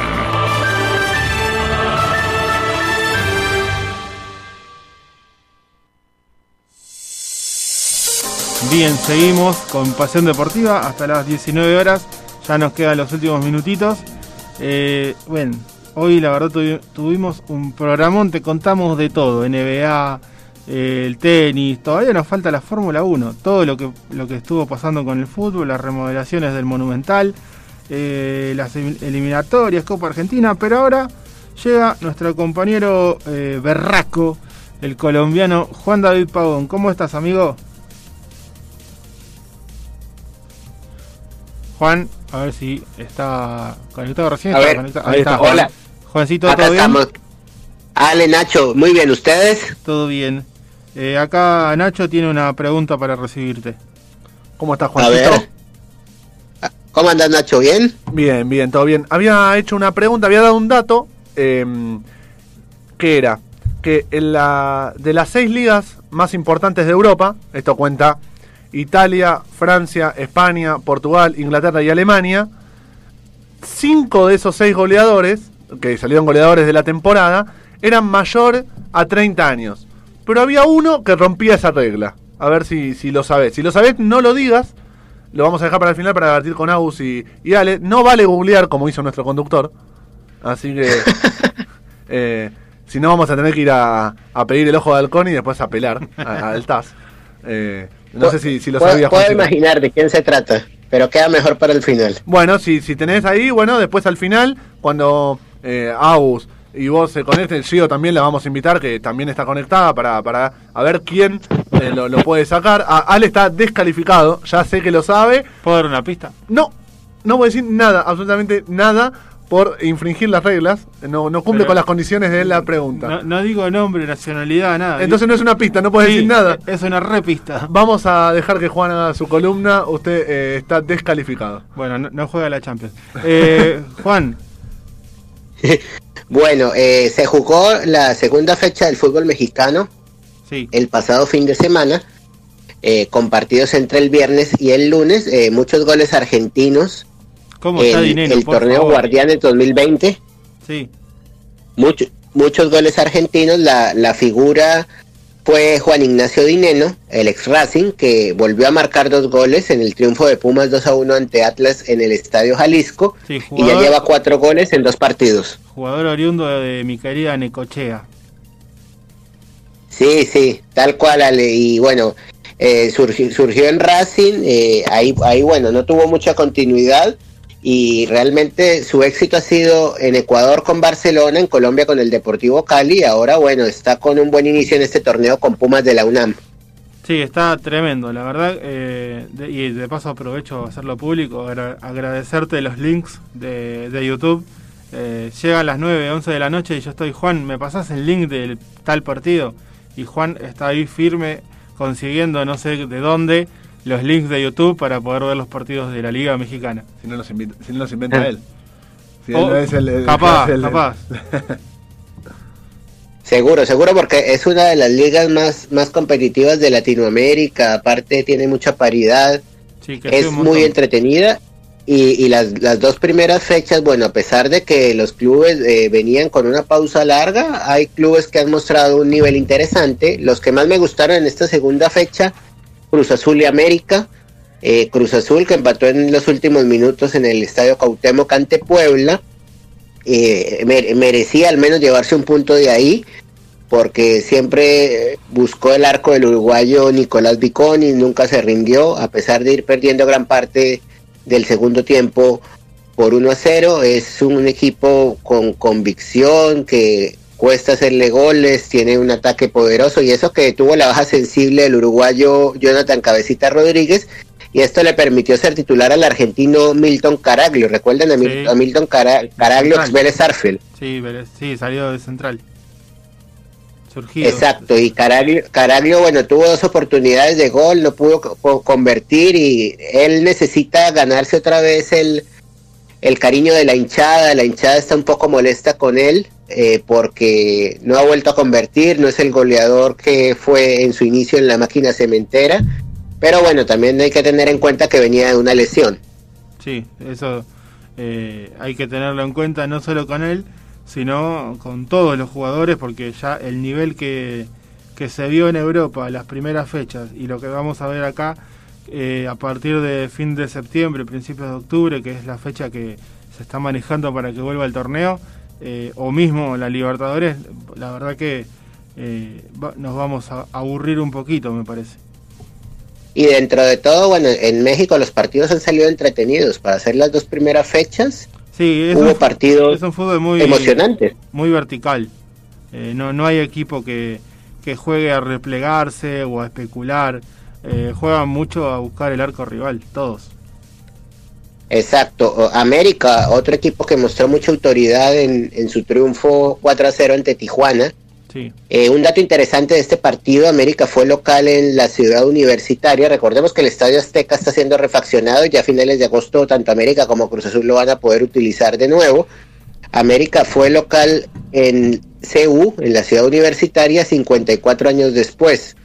Y justo en ese año, que fue en 1966, es que se estrena el famoso Estadio Azteca que conocemos hoy. ¿qué dato que nos trae el berraco? Así, así que le, le viene bien la ciudad universitaria al América, mucha, mucha autoridad, mucha jerarquía, mucha colaboración entre líneas, gran nivel del colombiano Roger Martínez, que no, no solamente yendo a buscar el arco rival, sino también colaborando con los volantes de marca. Es hoy pieza clave del equipo de Miguel Herrera. Mm, vamos con otros goles argentinos en, en la segunda fecha del fútbol mexicano. Ismael Sosa, el ex independiente ex argentinos juniors, eh, marcó el empate del Pachuca en el Volcán. Esto fue el sábado. En el empate Tigre, Tigres 1, Pachuca 1, le iba ganando Tigres y al final Pachuca se lo empató con gol de Ismael Sosa. Mm, el, el domingo, partidazo Ale Toluca Atlético San Luis 3 a Sí, 2, muy sí. entretenido, estuvo al mediodía de México. Sí, eh, uno, uno de los tantos partidos que he podido ver gracias a vos y la verdad que muy lindo partido, jugó Maidana, eh, jugó eh, el uruguayo Mayada en, en San Luis, eh, muy lindo y, y muy, muy buen trámite en cuanto a los goles también. Y, y muchos goles argentinos en, en, en el mediodía mexicano, en donde dos goles de Alexis Canelo para el Toluca, el ex almirante Brown y ex Quilmes, y para Atlético San Luis marcaron Germán Berterame, ex San Lorenzo, y marcó Nicolás Ibáñez, ex Gimnasia de la Plata. Es verdad. Sí, sí. Así, así que fue el, fue el partido que más goles argentinos tuvo, un Toluca que bueno, quiere volver a hacerse fuerte en el Nemesio 10 los domingos al mediodía, porque antes era muy difícil para cualquier club visitante conseguir un empate allá por el tema de la altura, el tema del sol pesado que se les hace a los visitantes, pero desde febrero que Toluca no ganaba y le estaba costando volver a sumar de local y lo logró. Sí, Pero hay un tema curioso con Toluca que es bueno. eh, los equipos de su técnico, el Chepo de la Torre en México, se caracterizaron siempre por el equilibrio. Eh, era difícil anotarles y a este Toluca eh, ya en dos partidos le marcaron cinco goles. Sí, y algo que, que no quiero pasar por alto, eh, yo vi un muy buen partido de Rubén Zambuesa, un muy buen partido de Jonathan Maidana y eh, basándome en lo que fue el relato y comentario, decían que últimamente Jonathan Maidana está volviendo a ser el que, el que era en River. Sin duda, sin duda sale. Eh, me gustó mucho Maidana el, el domingo y vieron que su continuidad en el club choricero estaba en duda, pero hay que ver con este nivel. Eh, bueno, él tiene, recordemos tiene contrato hasta fin de año, hay que ver qué pasa, pero está volviendo a ser el Maidana que conocimos. Sí, y comentémosle a la gente que por ahí no sabe, a Toluca le dicen choricero, no es que lo inventaste ahora. Lo pueden googlear. Claro, claro. Eh, entre otros eh, apodos como Diablos Rojos también, le dicen choriceros. Le dicen choriceros porque en Toluca se comen unos, unos chorizos muy famosos en, en, en México. Son, son, son famosos los chorizos de Toluca. Claro, claro. Bien, eh, ¿qué tenemos, Juano, para completar? Que nos queda todavía la Fórmula 1 y un poquito de debate. Bueno, bu- bueno eh, para en Atlas Pumas, eh, bueno, ya hablamos que Dineno marcó dos goles, eh, la gran figura, y para el Atlas el gol, el gol del equipo de la ciudad de Guadalajara lo marcó Nacho Malcorra, el ex Unión de Santa Fe. Sí, el gran pateador de tiro libres. Sí, sin dudas. Y Malcorra estuvo curiosamente en Pumas hasta el año pasado y bueno, este año pasó al Atlas y se, se cumple la famosa ley del ex, esa que se habla siempre. Sí, sí, sí, tal cual. Eh, en cuanto a Hoy, Liga, hoy, hoy ya le, hoy, hoy ya le comienza la tercera fecha en México eso te iba a decir. a, a las 21 horas en el Estadio Hidalgo Pachuca Querétaro y a las 11 de la noche en el Estadio Caliente Tijuana Tigres. Mañana Lindo Mañana viernes, Necaxa América a las nueve y media de la noche. Eh, esto todo, todo, todo horario argentino. Sí. Y a las once y media de la noche en el Estadio El Kraken Mazatlán Toluca. El sábado, una noche estelar Ale, de fútbol mexicano. Aparte que venimos de ver los partidos de Champions, tenemos una noche imperdible en México con estos juegos. Cruz Azul León a las 9 de la noche y Monterrey Santos en ese mismo horario. Cruz Azul. León en Ciudad Universitaria y Monterrey Santos en el BBVA. Y cerrando el sábado 11 de la noche en el Estadio Akron Chivas Puebla. El sábado es, si no habría cuarentena, asado con amigos y estirarla la- hasta la noche con, no sé, pizza. Y, y toda la- todo, el, todo el sábado mirando fútbol. Desde la Champions League, los partidos que, que dijiste recién de, de la Liga MX, tremendos partidos. Este, Imperdible, ¿sabes? Es para, para verlo. Hay que, hay que conseguir tu teléfono, la gente que nos escucha, y que te pida los links para poder ver los partidos. Estaré encantado, estaré encantado de pasarle los links. Y la, la jornada cierra el domingo con Puma Juárez en Ciudad Universitaria a las 2 de la tarde y en la noche a las 9 de la noche en el Estadio Alfonso Lastra, Atlético San Luis, Atlas de Guadalajara. Bien, sí. Este, son par- partidos interesantes algunos y eh, más que atractivos otros. Eh, suele es, es- es- sí, es raro que tenga partidos feos, digamos, la Liga MX. O, o que no atrapen, Aparte, no, digamos. no es, no es que los grandes tengan una superioridad notable contra los chicos como pasa en muchas ligas europeas, hay mucha paridad. Claro, claro. Eh, bien, y tenías algo del fútbol uruguayo, ¿no? Vamos a hablar del fútbol de Uruguay porque el sábado regresa el fútbol en Uruguay después de la suspensión que se dio en el mes de marzo. Mm, el torneo, bueno, se suspendió en la tercera fecha y la tabla va de la siguiente manera. Rentistas es el líder con nueve puntos, el segundo es Progreso con cinco y el tercero Cerro Largo con cinco. Vamos a los clubes eh, grandes de Uruguay, Peñarol y Nacional. Peñarol es noveno con cuatro puntos y Nacional está en la posición número 13 con dos puntos. Y se viene el clásico uruguayo el domingo a las 3 de la tarde, horario de la Argentina, Peñarol Nacional en el Estadio Centenario. Qué lindo partido para la vuelta del fútbol en el país charrúa. Sí, y le, le comentamos a la gente, así como lo estuvimos vendiendo, el partido el domingo a las 3 de la tarde se va a poder ver por Teis Sport en vivo. Así que eh, el domingo eh, Nacional Peñarol lo podés ver en todo el país por Teis Sport. Sí, sí.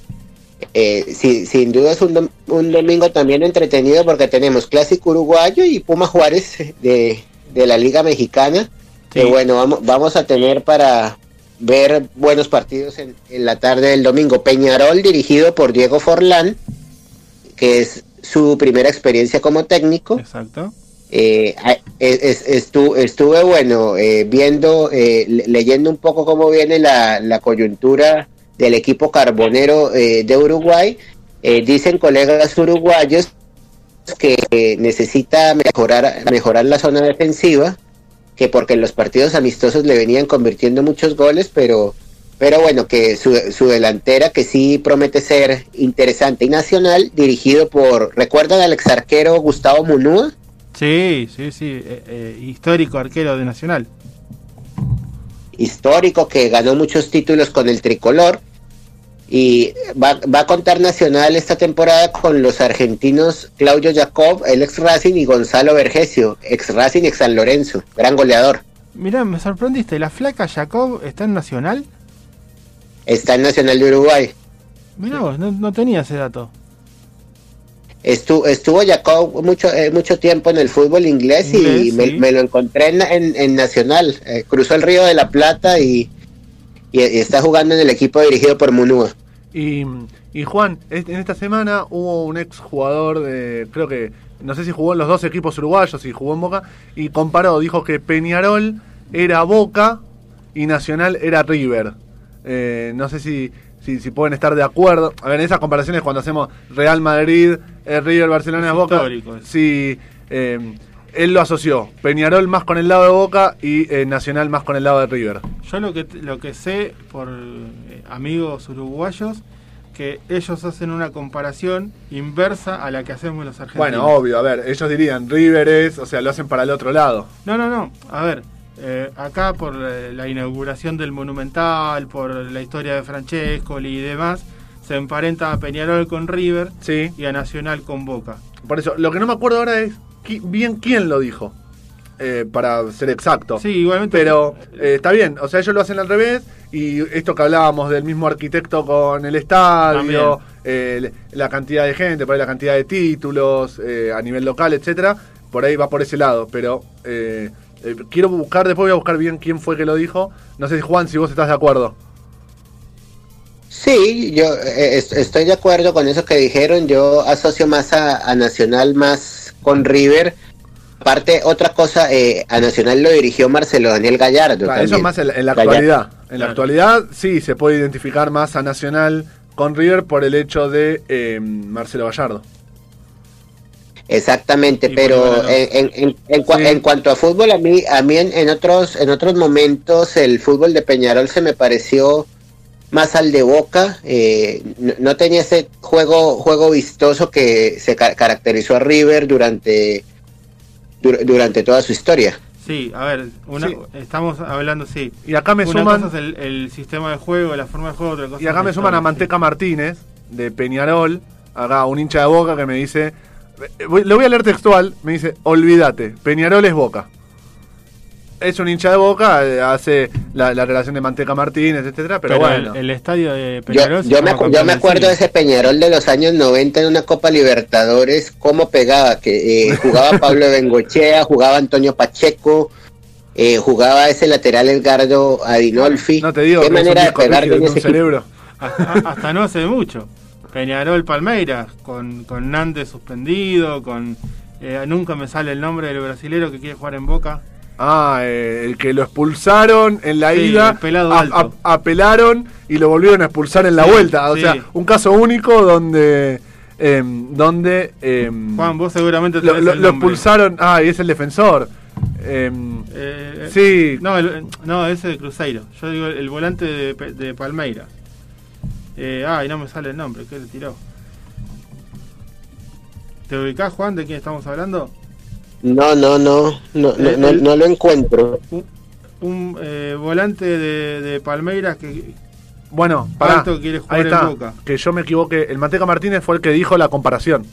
Ah, ok. Eh, ahí está el, el que había dicho eh, la, la comparación. Y Felipe Melo. Felipe Melo. Ahí está. Tengo, tengo un gran informante. Eh, Aguillío también dice Felipe Melo. Eh, pero, pero bueno, son esas, esas lindas comparaciones que nosotros le hacemos desde este lado de Argentina. Ese equipo parece River, ese equipo Boca, ellos lo van a hacer desde el otro lado. Claro. O con, Eh, ver, dep- depende de quién es como la otra vez que hablábamos de Everton-Liverpool. De el Liverpool más independiente y el Ah, Everton sí. más Racing, eh, salvando que el Everton no tiene tantos títulos como la Academia, pero sí Claro. por los colores y, y- y los clásicos. Bien, Juano, eh, para redondear que se nos, está- nos estamos quedando sin nafta en el Fórmula 1. Eh, nos estamos quedando sin Eh, neumáticos. Sí. Pa- para, para finalizar, Ale, eh, mañana regresa el fútbol en Perú. eh, será el debut de Ángel David Comiso, dirigiendo Universitario de Deportes. Es el tercer ciclo de Comiso en Universitario. Se enfrentará a Acad- Academia Cantolao. Y el, el domingo eh, se espera qué pasa con el partido Alianza Lima Binacional, que está programado para el domingo, pero por los jugadores de Binacional que salieron positivo, todavía no se sabe qué pasará. Bien, sí, eso, eso iba a comentar. Hay un lío en Perú con los jugadores de Binacional. Le- les armaron una Eh. causa también por no cumplir el protocolo. Ahora tienen estos casos de, de COVID. Es más, hasta se, hasta se dice que si que si el ju- si no si no hay partido Binacional pierde los puntos por lo que vos decís sale no cumplieron el protocolo. Sí, y no me extrañaría. Estaría perfecto. Bueno, eh, Juan, eh, una vez más agradecido por, por la colaboración, amigo. Y Juan, acordate de la pregunta del goleador. ¿Quién es el único goleador menor a 30 años de estas seis ligas? ¿Quién es el que rompe como el- la estadística? Eh, para, así que después de la Fórmula 1 y después del cortecito vamos a estar charlando. Tenemos la pregunta, a ver, Juan también, para que te sumes, porque Au ya la sacó, ¿no? Eh, Ahí me estoy imaginando ya Nacho, ya ya ya, ya la tengo cerca. bien, eh, y, y a ver quién era el tenista que más raquetas rompió en su carrera. Bien. Eh, bueno, entonces vamos a, a ir a un pequeño corte y volvemos con toda la Fórmula 1 a full. Es un sentimiento y no podemos parar de informarte y pasarte la mejor música. Pasión Deportiva, Buenos Aires. Hasta las 19 por FM Sónica. Seguimos viviendo la pasión deportiva en FM Sónica 105.9.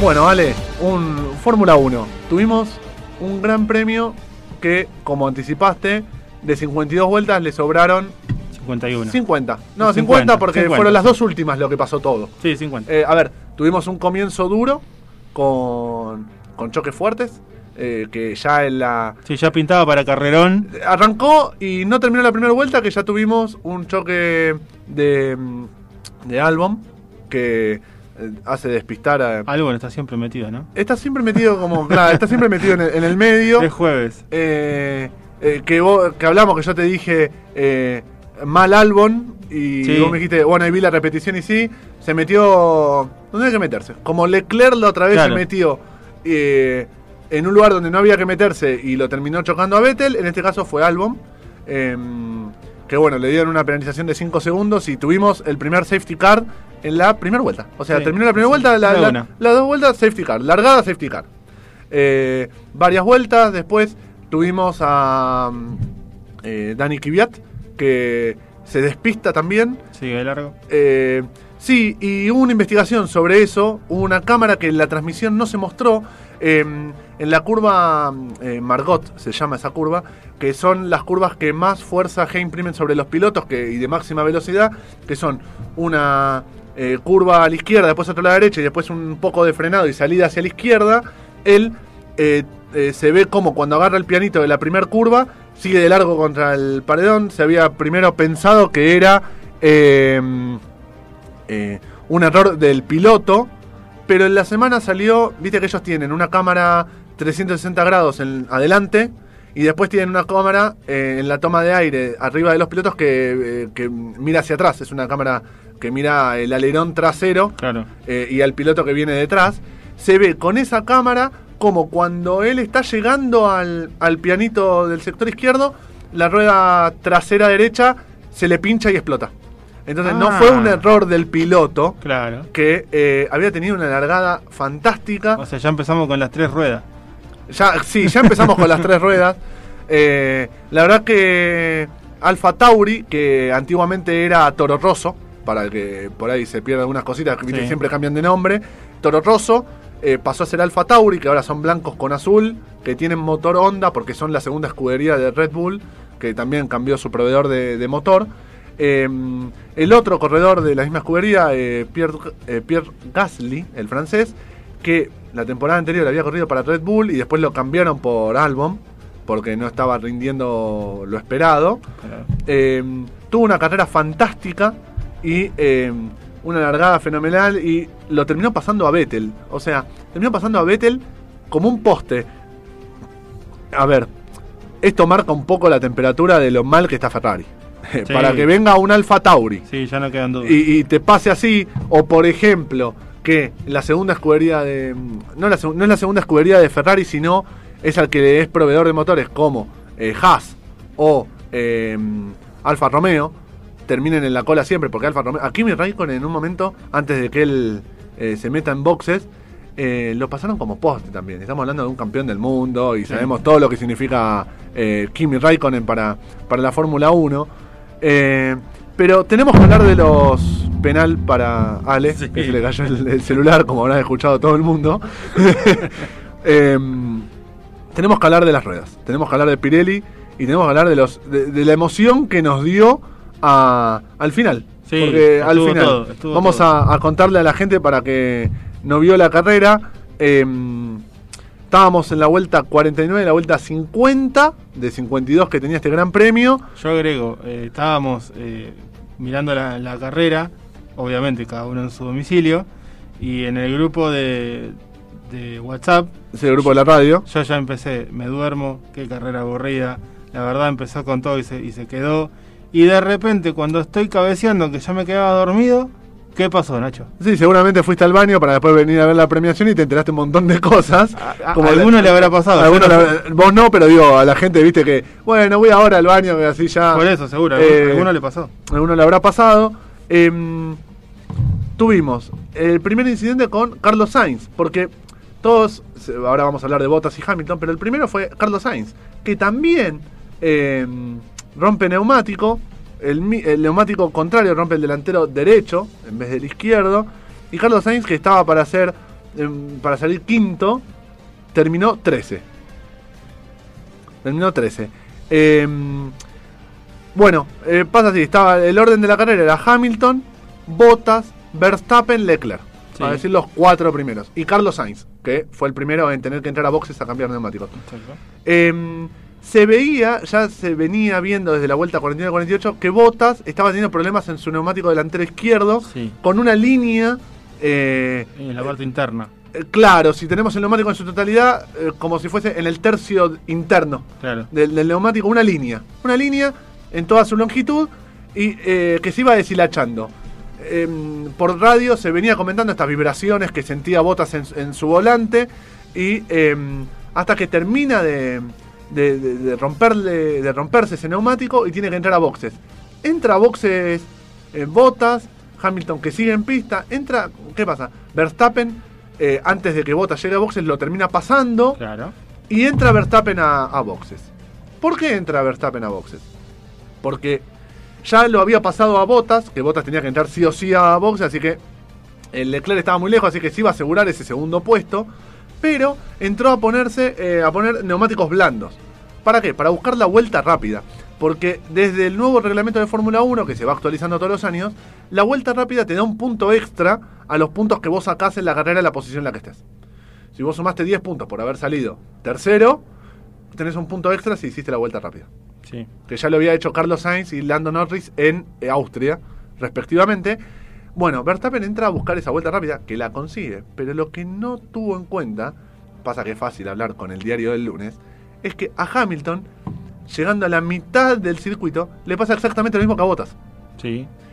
Le llevaba algo así de 18 segundos Sí. Hamilton a Verstappen. Después está muy buena el manejo de crisis que hicieron eh, el ingeniero que lo comanda a Hamilton y Hamilton. Cómo le iba con paciencia y tranquilidad, informándole todo lo que pasaba detrás de él. ¿Para qué lo vaya manejando? Exactamente. Eh, le pasa eh, a Hamilton exactamente lo mismo que a Bottas en el mismo neumático.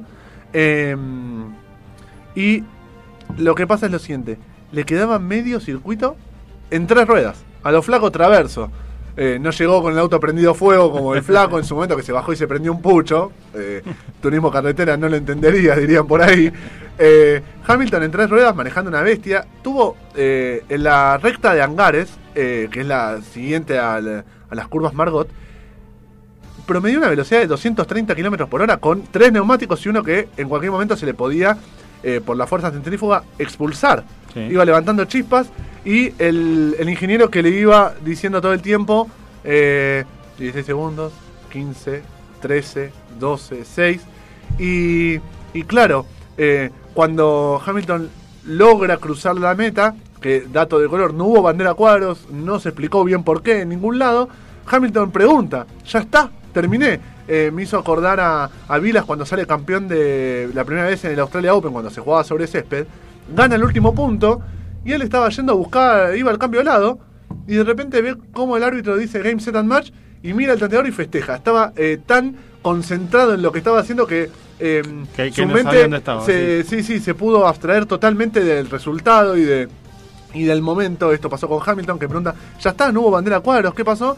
Y el ingeniero festejando atrás, pidiéndole que, que pare, que le iban a ir a buscar con la grúa.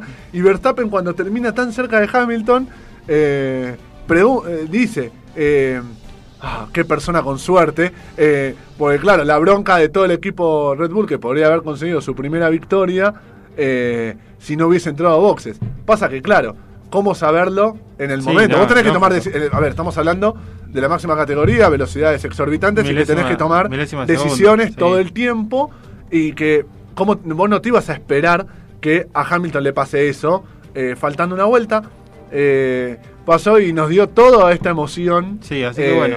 que nos había dado la previa porque en la previa recordemos que ya el jueves pasado habíamos em, habíamos dicho lo de Checo Pérez y Huckenberg, Huckenberg al final no corrió. Eh, así que bueno, veremos qué pasa este fin de semana. Hoy a la madrugada, antes, eh, madrugada de Latinoamérica, el viernes antes de las prácticas 1, eh, se va a decir el fallo de la FIA acerca del reclamo de Renault sobre Racing Point. Si Checo Pérez, que ya tiene el alta y ya puede ingresar al paddock, si da negativo hoy, eh, si va a correr eh, este- Checo. Pérez o Huckenberg. Así que bueno, los horarios son los mismos de la semana pasada. Tenemos 7 de la mañana Argentina el viernes, las prácticas 1, a las 11 de la mañana las prácticas 2. El sábado tenemos a las 7 las prácticas 3 y a las 10 de la mañana la, la clasificación. Y el domingo tenemos la carrera a las 10 de la mañana. Todo esto por ESPN, así que no hace falta tener eh, Fox Premium. Y habilitamos el micrófono a nuestros compañeros. En el que- último minutito que nos queda. eh, sí, en el, en el tiempo extra, a ver si pudieron sacar quién es el delantero que eh, menor a 30 años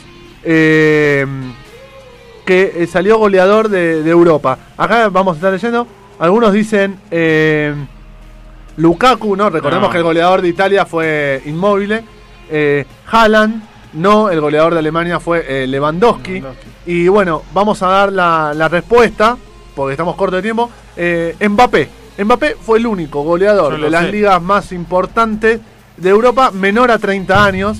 Esto habla de los cambios en el deporte, cómo se va estirando la vida deportiva Claro. de cada atleta. Después, eh, ¿quién fue el tenista que más raquetas rompió en, en su carrera? Agus lo había sacado internamente y fue el ruso, ex número uno de- del mundo, eh, Marat Safin.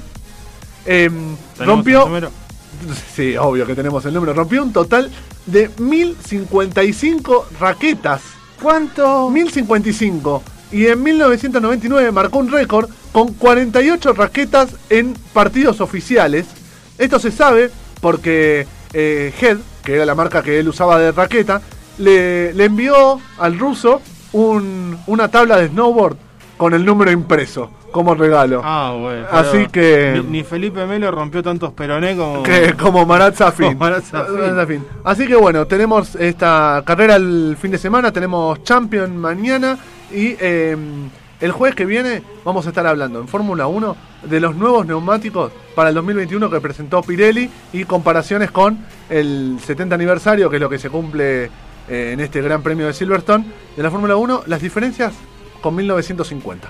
Bien. Bueno, no nos queda más tiempo. De hecho, nos pasamos un minutito. Les pedimos perdón a, la- a la- a nuestros compañeros que siguen acá en FM Sónica. Nos vamos el próximo jueves a las 17 horas. Te esperamos para, como decimos siempre, que nos vengas a alentar acá en Pasión Deportiva. Hasta luego.